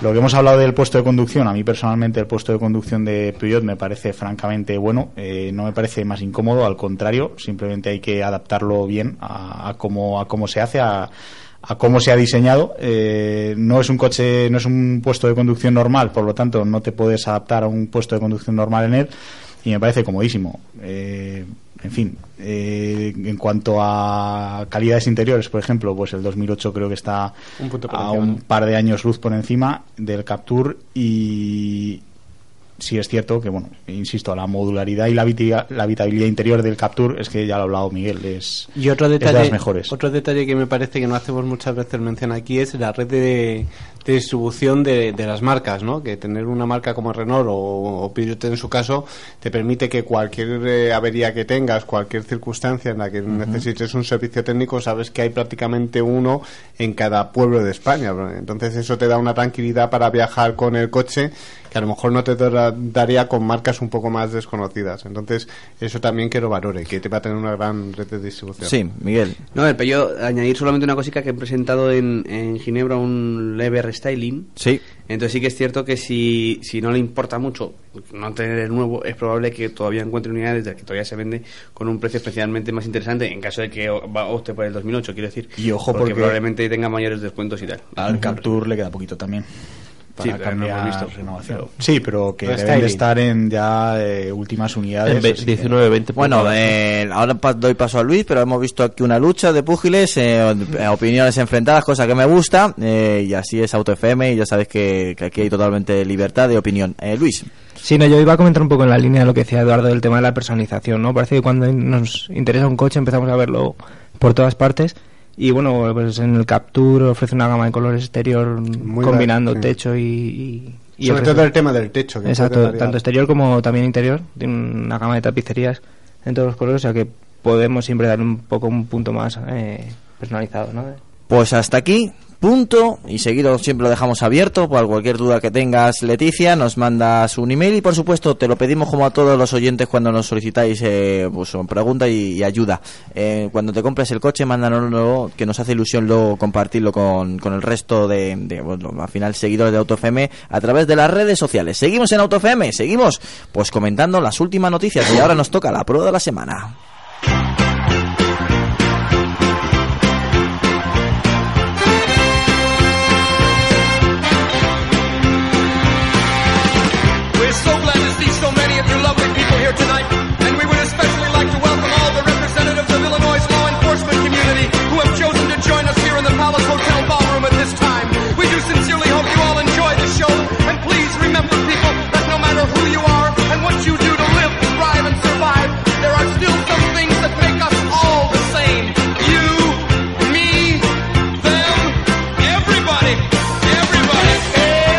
Bueno, arrancamos la prueba de la semana y nunca mejor dicho, pero en modo eléctrico. Esta semana eh, el protagonista ha sido el Mitsubishi Outlander, la versión PIF, la versión PEF, o como lo queráis denominar y decir en, qué tono y, vocabulario. Eh, el Mitsubishi ha renovado este exitoso Mitsubishi Outlander y bueno, pues eh, el año pasado fue un vehículo, fue el vehículo enchufable más vendido de España. Eh, cam- cambios estéticos que, por cierto, ha mejorado y en todo, ¿eh? Eh, parece otro coche distinto y es prácticamente igual, ¿eh? Eh, en el equipamiento eh, se ha mejorado también y muchísimo más calidad, tanto apreciada como real. Y en la gestión electrónica de los motores, que al final esto lo que hace es tener eh, un coche híbrido enchufable, pero más eléctrico. Los cambios más importantes de Mitsubishi a- que ha introducido en esta versión 2016 eh, afectan sobre todo al diseño exterior, que ahora es visiblemente más bonito, es verdad, más impactante, un diseño más elaborado, tiene más personalidad y cuando te acercas al coche parece más coche y es casi te diría que es casi el 100% las mismas cotas ¿eh? Eh, creo que, varía un centímetro para que hagáis una idea pero visualmente parece muchísimo más coche. El diseño interior también ha mejorado eh, plásticos sensiblemente más blanditos de esos que, os gusta a vosotros cuando sentáis en un coche y comenzáis a toquetear todo.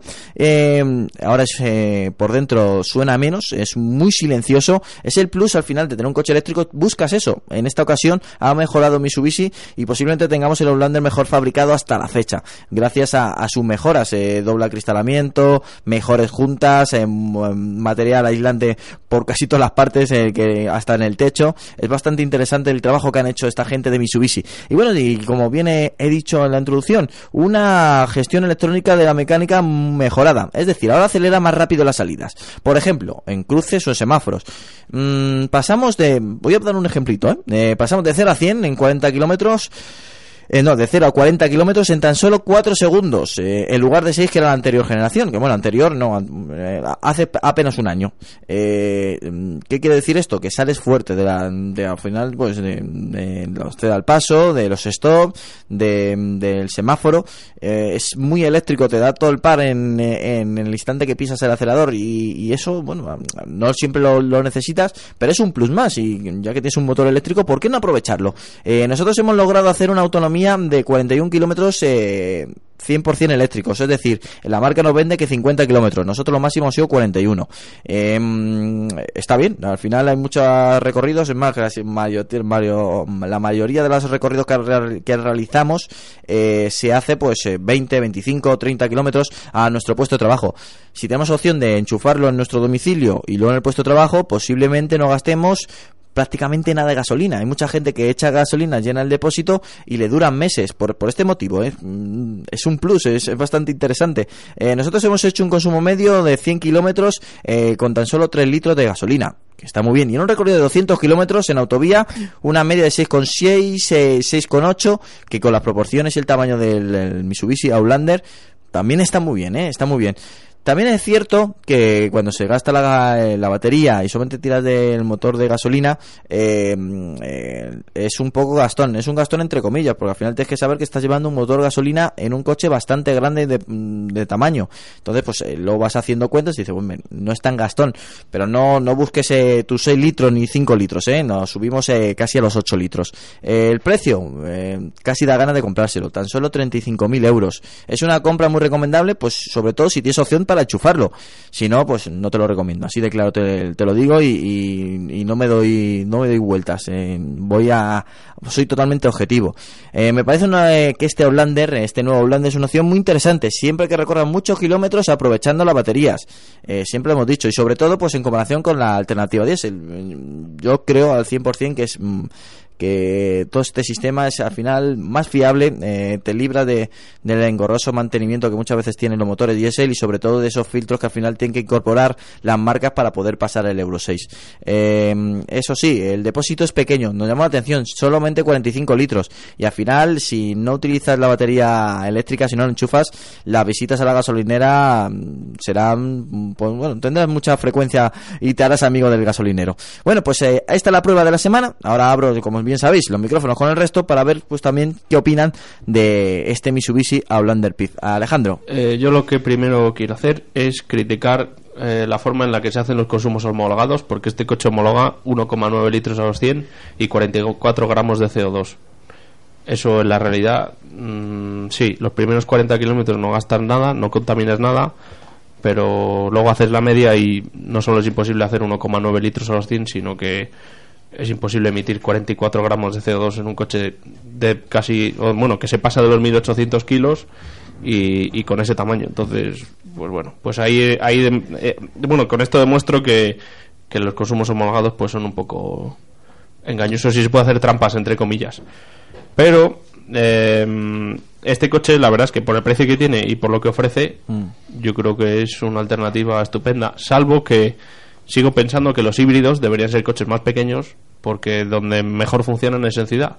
Entonces meter un coche de estos de más de 4 metros y medio en una ciudad, pues al final... Pero hay gente que no se puede tener dos coches. Tú imagínate, Claro. tienes que tener un coche para todo, para ir al trabajo y luego aparte para ir a- con la familia o... un- un viaje. Ya, pero la gracia de los híbridos es usarlos en ciudad. Si los sacas a la carretera, mm, las baterías eh, Pi- gastan no, y no a pienses en la gracia, piensa en el dinero. o sea, Claro, que tienes pues que eso. comprar un único coche y al final lo que quieres es ahorrar en los desplazamientos habituales al trabajo y después poderte ir con eh, los fines de semana con tu familia o poder emprender un viaje cuando te apetezca. Un Si poco se- esa es la idea. Si se venden estos coches híbridos eh, de este tamaño es sencillamente por el precio. Eh, esta tecnología hay que pagarla y estos precios altos en un coche pequeño no los vendes. Claro. Sencillamente. En un coche así es mucho más fácil.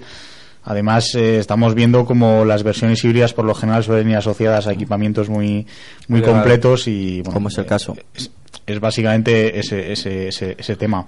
Lo, que, ha- lo que mí- has, lo que has dicho, lo que dice Eduardo, eh, es bastante bastante razonable, permíteme de nuevo emplear la palabreja, y es porque efectivamente si tú pones un coche pequeño, eh, llamémosle coche pequeño hasta 4 metros, ¿vale? Llamémosle Toyota Yaris híbrido. Por ejemplo, una cosa así.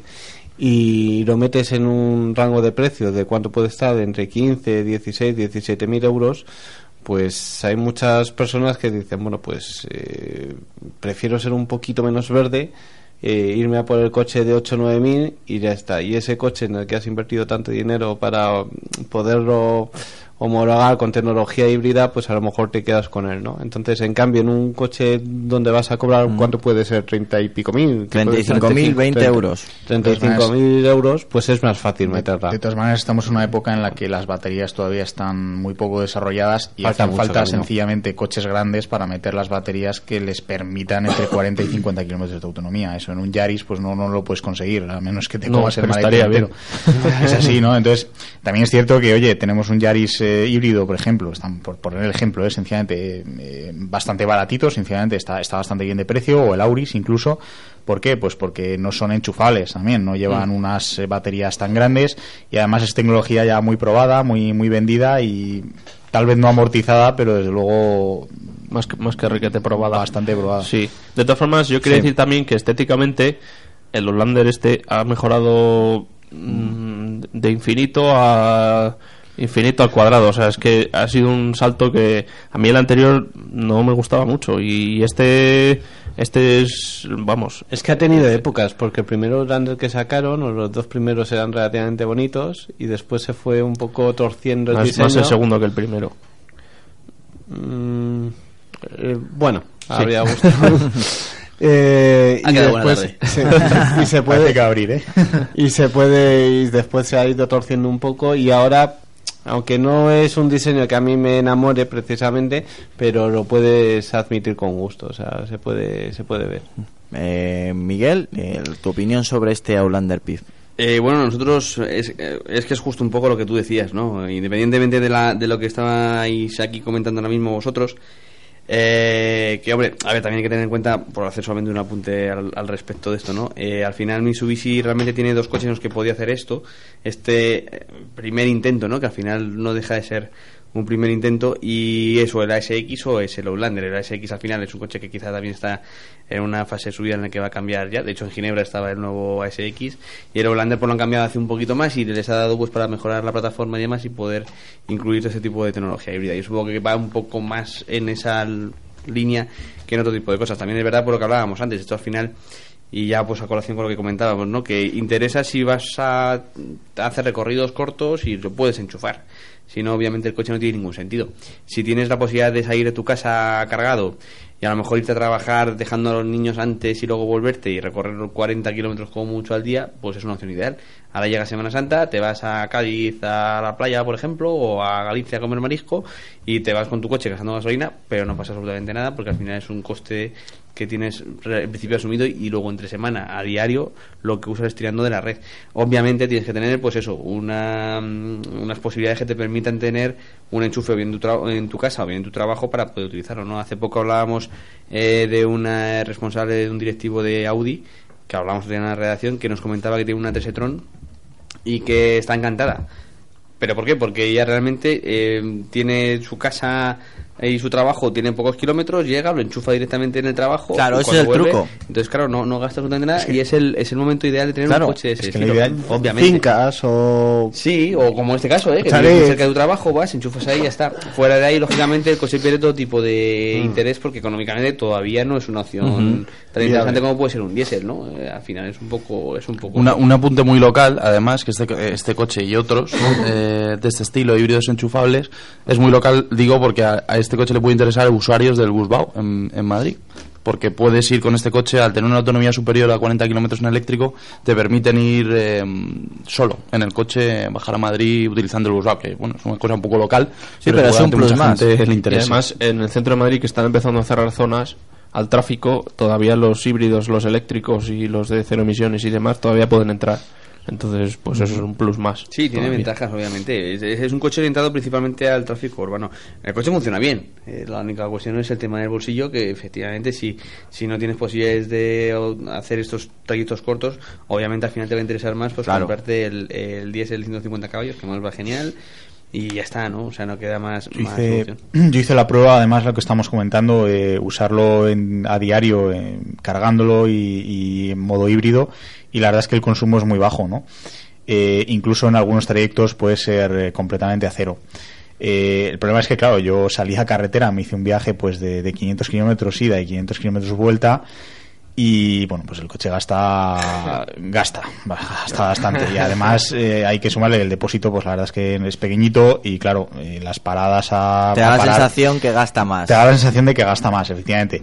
¿Qué ocurre? Que luego acabas sacando cuentas y el híbrido no es mucho más caro que el diésel equivalente. Entonces, eh, haces cuentas y dices, oye, pues si puedo, si yo voy a usar este coche de forma habitual, puedo cargarlo, lógicamente. Eh, es que poder cargarlo puede parecer una tontería, pero es que es, es primordial. Es como comprarse un avión y no tener pista de aterrizaje, ¿no? Es, es que es así, ¿no?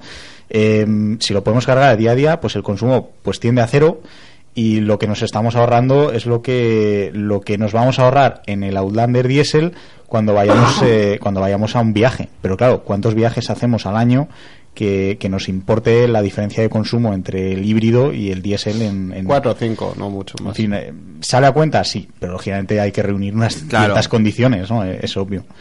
Bueno, pues eh, esta es nuestra prueba de la semana y antes de, de cerrar y seguir adelante en el programa, tan solo deciros que tenéis que ver las fotografías que ha realizado Luis, que son magníficas sobre este Mitsubishi Outlander PIF. Eh, nos han gustado, ¿eh? Nos han gustado. Felicidades, Luis, todo hay que decírtelo. Hombre, el coche ayuda un poco también, pero sí. Sí, todo ayuda. Muchas gracias. Bueno, pues seguimos adelante y ahora vamos a hablar con Miguel y Javier sobre cierta revista que ya conocéis todos.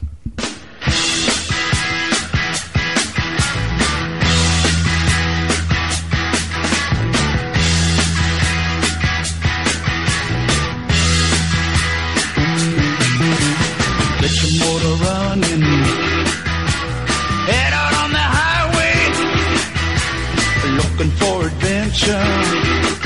And whatever comes our way. Yeah, darling, go make it happen. Take the world in a love embrace. Fire all of the once and explode into space. I like smoking lightning. Bueno, ya estamos de vuelta, ya sabes, vamos a hablar de la revista Evo y vamos a hablar de Autofácil, que están, bueno, calentitas, calentitas, me estabais diciendo, Miguel Javier, de- en el kiosco ya. Pues sí, eh, Evo acaba de salir, Evo y Autofácil, las dos salen al mismo tiempo, acaba de salir esta semana, eh, el miércoles miércoles jueves, o sea, ayer antes de ayer. Y bueno, yo, yo voy a hablar un poco más de, de Evo y a Miguel le dejo el placer de Autofácil.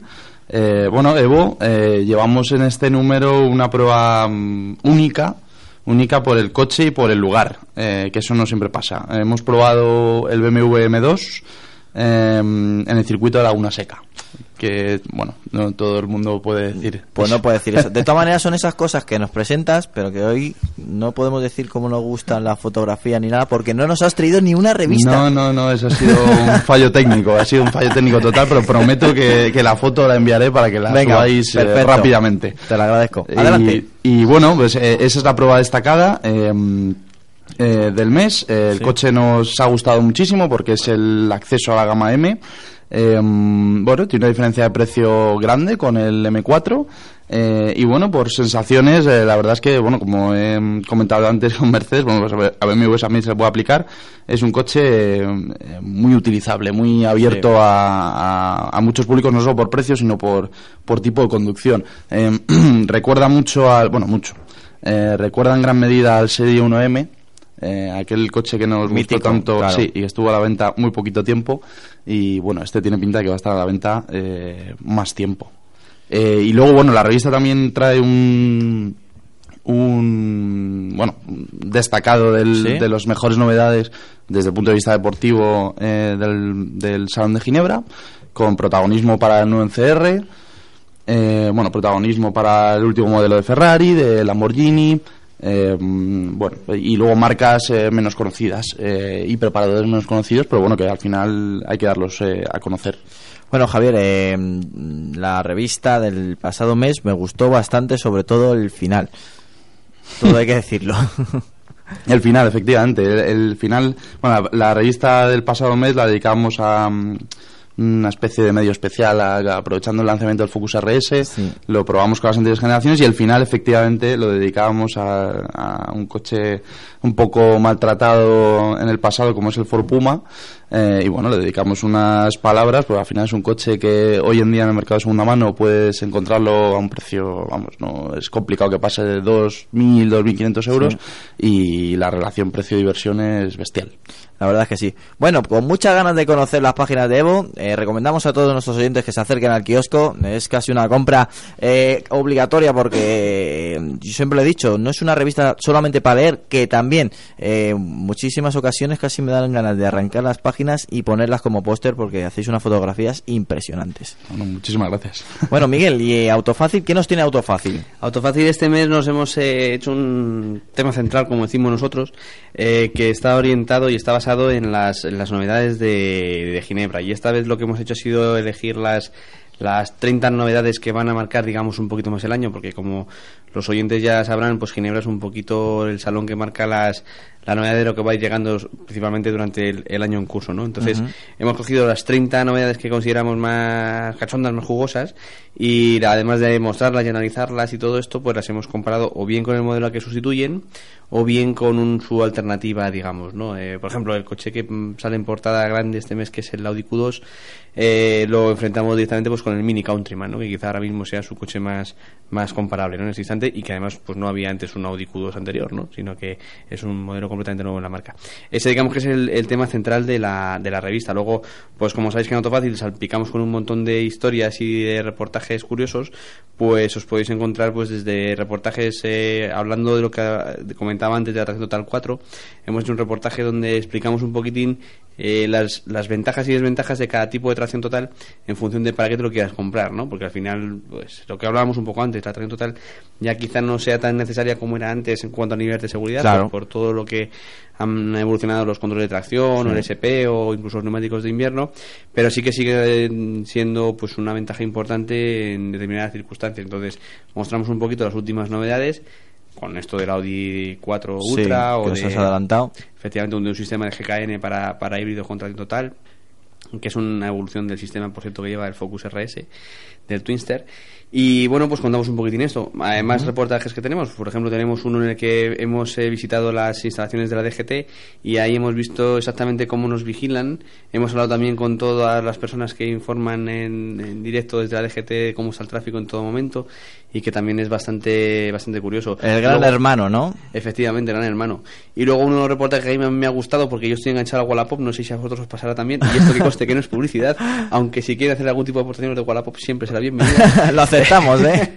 Efectivamente, es que hemos eh, nos hemos planteado qué pasa, ¿no? Porque es verdad que en Wallapop se vende cualquier cosa y una de las cosas que se venden, o unas de las cosas que se venden son muchos recambios de coches, ¿no? Entonces, ¿hasta qué punto es interesante o no eh, tener, eh, pues eso, adquirir todo tipo de piezas a través de Wallapop o de mil anuncios o de cualquier otra web, todo esto, o eBay, efectivamente, y también pues eh, analizar pues cuánto te puede costar el envío, qué pasa con la garantía, si tienes algún problema, o sea, se analiza un poco todo esto y hasta qué punto todo esto es interesante o no. Luego, por ejemplo, pues contamos la prueba que hemos hecho con Rubén Gracia y con Diego Vallejo probando su Mitsubishi Montero del Dakar.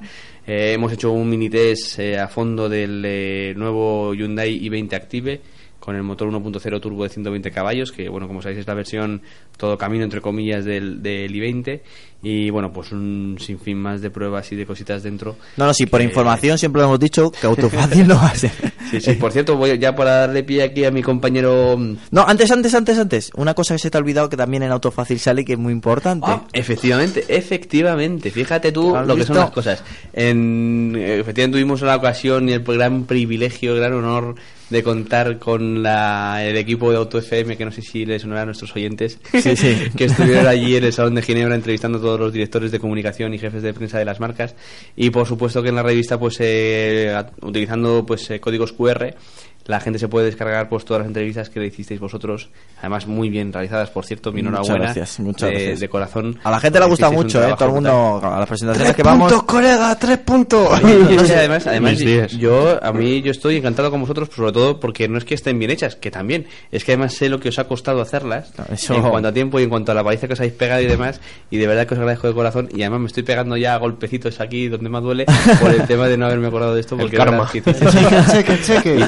El cheque por debajo. No, no un pasa nada. trabajo No, no, lo digo, lo digo. Y estoy encantado. Es algo que, que nos encanta y al final, pues es un plus más. Y encima los oyentes nos escuchan y nos ven o me soportan a mí visualmente, es que son fidelignos al 100% y lo están siguiendo. Qué ¿eh? majo es Miguel, ¿eh? Hay que subir un par de puntos de la nota. No, no, hoy. Majo vosotros que es verdad que hicisteis un trabajo encomiable y además os pegasteis una paliza brutal. Pues eh, Javier, ahí, eh, Javier y Miguel, Miguel y Javier nos ha presentado la revista Evo y Autofácil de cabeza, insisto, porque no se han traído ninguna unidad, con lo cual también es de mérito, ¿eh? Es que aquí había, hay un pequeño, ha habido un pequeño fallo logístico y es que la persona que iba a traer las revistas, No que es el vuelo de Pablo, ha sufrido un pequeño... Sigue, ha at- sufrido sigue una- atascada, ¿no? Efectivamente, y entonces la revista está en su coche.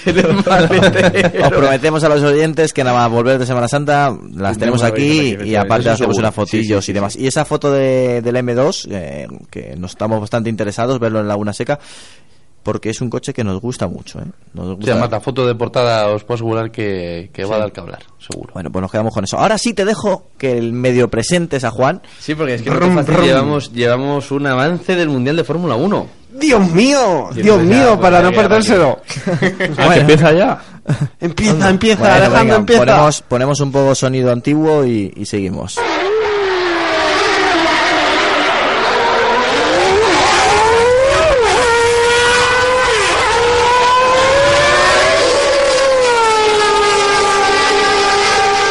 Bueno, ya sabéis que no es eh, no es el sonido original de las actuales monoplazas de Fórmula 1, pero siempre estará en nuestro corazoncito este sonido. Siempre habrá un lugar para ellos, para los V8, los V10, los V12. ¡Ay, qué sonido aquel! Bueno, Bueno, Juan, antes de que comiences, que nuestros oyentes saben tu idiosincrasia, eh, tienes exactamente... ¿Idio qué? Idiosincrasia. repite, repite. Idiosincrasia, está bien dicho. Está, está bien. No, es que no, me gusta no, verte no, sufrir sí, ahí, ya, ya lo sé. Bueno, eh, tienes exactamente 12 minutos para disfrutar de la Fórmula 1, tanto tú como el resto de la mesa. Vamos, yo, yo creo que me da tiempo. Eh, dado que los tiempos de McLaren han mejorado, también yo creo que podremos ir igual de rápidos que los, los coches de Ron Dennis. Pues sí, esto ya ha empezado. Y ha empezado además, mm, como todo buen mundial, con condiciones cambiantes que propician que propician este espectáculo sin igual, ¿no? Esto de ver eh, coches que aparentemente no deberían estar arriba, pues eh, eh, dando algún sustillo, ¿no? Eh, conclusiones tampoco se pueden sacar muchas, porque lógicamente cuando caen cuatro gotas, mm, después caen más de cuatro, después eh, se seca, después vuelven a caer, pues eh, los resultados no son muy fieres, ¿no? Lo que sí es cierto es que mm, la- las primeras impresiones que podemos sacar es que mm, en- a priori, y esto con todas las cautelas, eh, Mercedes sigue estando al frente, eh, Ferrari es eh, el equipo que, que, que los va a perseguir y va a intentar cazarlos. Eh, Toro Rosso sí parece estar en condiciones de estar regularmente en Q3 y, y claro, la pregunta que, que se hacía mucha gente es dónde estaría McLaren, ¿no? Eh, a priori, pues mira, mm, en principio eh, ha estado de- dentro de los 10 primeros, pero Eh, es cierto que, por ejemplo, en la segunda tanda de, libres, eh, ahí no han estado los Williams, Vettel ha estado un poco más eh, atrás, con lo cual, en condiciones normales debería estar delante. Y eh, seguimos manteniendo la apuesta de que deberían estar eh, ser el quinto equipo, ¿no? Eh, luchar por, eh, por, por estar entre los diez primeros en la calificación. Eh, ¿Hasta qué punto podemos esperar eh, que haga algo Fernando en Australia? Pues no sé cómo lo verá Alejandro, pero eh, si las poco- co- poco negro, la verdad. si las condiciones se, se mantienen se mantienen como hasta ahora, eh, pues podemos ver alguna sorpresa. Eh, ¿Hasta dónde puede llegar la sorpresa? Difícil. Eh, yo situaría, lógicamente, a los dos, las dos flechas plateadas en, en las primeras posiciones, en los dos primeros lugares. Mm, yo creo que Ferrari todavía le pasa, le falta un, un puntito para, para alcanzarlos, pero eh, todo puede pasar en la carrera. Lo más importante que se va, que van a tener en cuenta, que tienen que tener en cuenta esta madrugada cuando se levanten, porque se van a levantar, que los, que me Bueno, ya veremos, ya veremos, ¿eh? Que No. sí, que sí, que sí, que, que merece la pena madrugar como una- con una carrera como esta. No sé, yo antes, eh, el- ya sabes que de vez en cuando, esto es, aunque se haga en, en, en directo, cuando ponemos música, nos levantamos, nos reunimos, comentamos eh, las jugadas y Javier me decía, bueno, yo es que este año no sé si al final el, el- el motor de, de McLaren, el motor de Honda, llegará o no llegará. Y eso, eh, así lo que, lo que ha trasladado Javier es lo que al Yo, final... yo un apunte antes de que siga él, que le dejo, Sí. es, evidentemente, mucho más experto. Adelante, adelante. Tenemos un reportaje nuevo, curiosamente, de las apuestas, de cómo están las apuestas en las casas de apuestas para que ganen el Mundial ahora mismo determinados pilotos. Y llama la atención que, bueno, hemos consultado las cuatro más grandes, no voy a decir cuáles son, pero vamos, casi todo el mundo las sabrá. y curiosamente Alonso, en la mayoría sale o cuarto o quinto favorito. Cosa que llama mucho ha habido, la atención. ha habido ha habido comentarios en Twitter al respecto ahora que lo comentas y algunos eh, decían bueno, pero vamos a ver que no hace milagros que, que el coche es el coche y no se puede no se puede no se puede pedir peras al olmo no pero pero eso muestra también un poco la esperanza que todavía tiene la gente porque es que McLaren Bueno, lo que sí es cierto que tiene el mundo, porque, Sí. pues, vamos, mm, lo que sí es cierto es que McLaren todavía no se le ha visto el potencia, o sea, no se le ha visto el rendimiento real, se le ha visto eh, que el coche es fiable, que no se rompe como el año pasado, eso da a pie a que puedas evolucionar sobre una base en la que puedes ir probando piezas, puedes ir probando carrera a carrera, eh, sin, sin temor a, a que nada más salir, pues el coche pues no aguante, ¿no? Eh, entonces, eso es la piedra filosofal para empezar a, a construir algo, ¿no? Que el coche no se rompa, y eso ya lo tienen. Eh, el motor, falta por desplegar potencia. Eh, mismo Rondeni, eh, Eric perdón, dijo hace bien poquito eh, que todavía Honda no estaba ofreciendo los números que tenían programados para esta temporada. Es decir, ellos tenían previsto que diera una, una serie de caballos, una serie de potencia para este año y los números todavía están por debajo. Eso no quiere decir que, como dijo Burier, en los test rodaran por debajo de la potencia precisamente para poder rodar todo lo que rodaron y asegurarse que el trabajo aerodinámico y de fiabilidad se hacía. Eh, y una de las cosas que, que dijeron es que en, Australia iban a, a liberar mediante software, eh, por así decirlo, como mediante desbloqueo de la centralita, mediante desbloqueo de, de- del potencial del motor que puede permitir eh, el software, eh, unos 30 caballos. Mm, veremos en la nueva calificación si eso se transmite. Eh, por ahora no ha, eh, ha estado en la pomada, pero en unas condiciones muy particulares. La calificación, que es muy importante, va a cambiar este año y va a ser un shootout, una especie de competición como de videojuego. Eh, y aquí eh, hago guiño guiño a Alejandro, que está con el móvil ahí intercambiando información con, con, con Eduardo. Y, y va a ser una especie de, de, de juego de estos Yo de- sé que a Carlos Sainz padre no le gusta nada. Sí, pero a ver, tiene su punto en el sentido de que eh, eh, permite más variabilidad, que no sea todo tan certero, tan prefijado, ¿no? Que llegue Mercedes y plante sus dos coches en primera línea ya de per se. Entonces le da un, un factor de variabilidad que necesita un poco la competición, mm, teniendo en cuenta el dominio de las flechas plateadas. Y como es un shootout en, en el sentido en que van dando vueltas y se van eliminando poquito a poco, el más lento, el más lento, el más lento, va a mantener a los espectadores concentrados a los pilotos sin poder permitirse la vaguería de estar en los boxes ahí a ver a cuándo llega el momento, no sé qué, no sé cuántos, y eso va, va a darle un aire a la calificación un, un tanto videojuego, ¿no? Entonces yo creo que a Alejandro le va, le va a gustar el nuevo formato. Sí, eso me motiva bastante para ver la clasificación, porque antes, si eran 15 minutos, decías, bueno, pongo los últimos dos o tres, que es cuando hace la vuelta rápida y ya Y está. ya y el está, resto claro. eh, lo pasas así rápido porque da un poco igual, sobre todo el año pasado. Pero ahora con este tipo de clasificación, sobre todo mañana que va a ser la primera, pues Por cierto, tengo ganas de perdona verlo. que os interrumpa una información útil, que lo mismo se nos va a escapar, la clasificación empieza a las 7 de la mañana, lo digo por lo Ah, del madrugón. eh, eso Sí. es, eso es importante. Para que la gente lo sepa. Es muy importante. Es muy ¿eh? importante. Ah, otro, otro tema a tener en cuenta va a ser que con el nuevo formato de calificación, eh, claro, tú no te puedes reservar como te reservabas antes, ¿no? Tienes que ir a por todas desde el principio. Y, y tienes que tener mucho cuidado con el tráfico. Es decir, al principio va a haber muchos coches en pista y entonces es posible que eh, un coche muy rápido como pueda ser un Mercedes, un Ferrari, un Williams, eh, en el momento más inadecuado de todos esté en tráfico, no pueda hacer su vuelta y quede eliminado.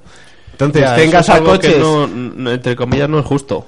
Claro, pero es un poco, dices, bueno, en vez de invertir parrillas, hacer cosas serias, dices, bueno, meto el factor tráfico y entonces, pues eh, ahí hay que estar muy, muy espabilado porque tienes que encontrar tu hueco para dar tu vuelta y, y que y que de alguna manera entre dentro de ese porcentaje, ¿no? Entre dentro Espero de que ese- no hagan lo que se me está ocurriendo, que es mm, fastidiar a los demás para que no hagan la vuelta Claro, es que va a haber va a haber ahí un poco también de picardía entre los pilotos porque una vez más o menos ya eh, puedes eh, tener un poco más seguro, pues dices, bueno, pues ahora mm, voy a ver si mi- Hombre, si vemos que Hamilton empieza a ganar carreras así por un tubo, pues eh, se reunirán todos los pilotos ahí en la pista para impedírselo y que quede el Claro, último y le eliminen. Es que puede haber puede haber suspicacias, ¿no? Entonces No sé, va- no veremos sé, a no ver sé. las penalizaciones Trampas, también, se llama trampas. las trampas, todo esto a ver cómo lo gestionan porque esto va a ser nuevo y, y- y no va a ser fácil y a lo mejor alguna que otra polémica se levanta. O sea que, eh, por favor, estaros atentos a las 7 de la mañana, levantados, os va a gustar.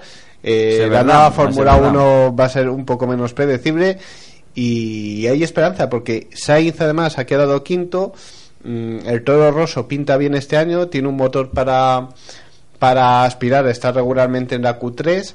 No es el motor, la última versión del, del Ferrari, todo hay que decirlo, es una versión del año pasado, pero que eh, siendo una versión del año pasado es mejor que el Renault eh, eh, que tenían y, y cierto es que, que vamos a poder ver eh, a Sainz peleando por, por unas posiciones que dan acceso a puntos, incluso alguna sorpresa en forma de podio en alguna carrera especial. Y, y como Australia siempre está, mm, Está ahí. preparada para las sorpresas, porque es la primera carrera, eh, atención, que, que no sean despabilados se puede quedar fuera de, fuera de juego rápidamente. que llueva, por favor. Que llueva, Gracias. que llueva. Bueno, pues eh, ha llovido, ¿no?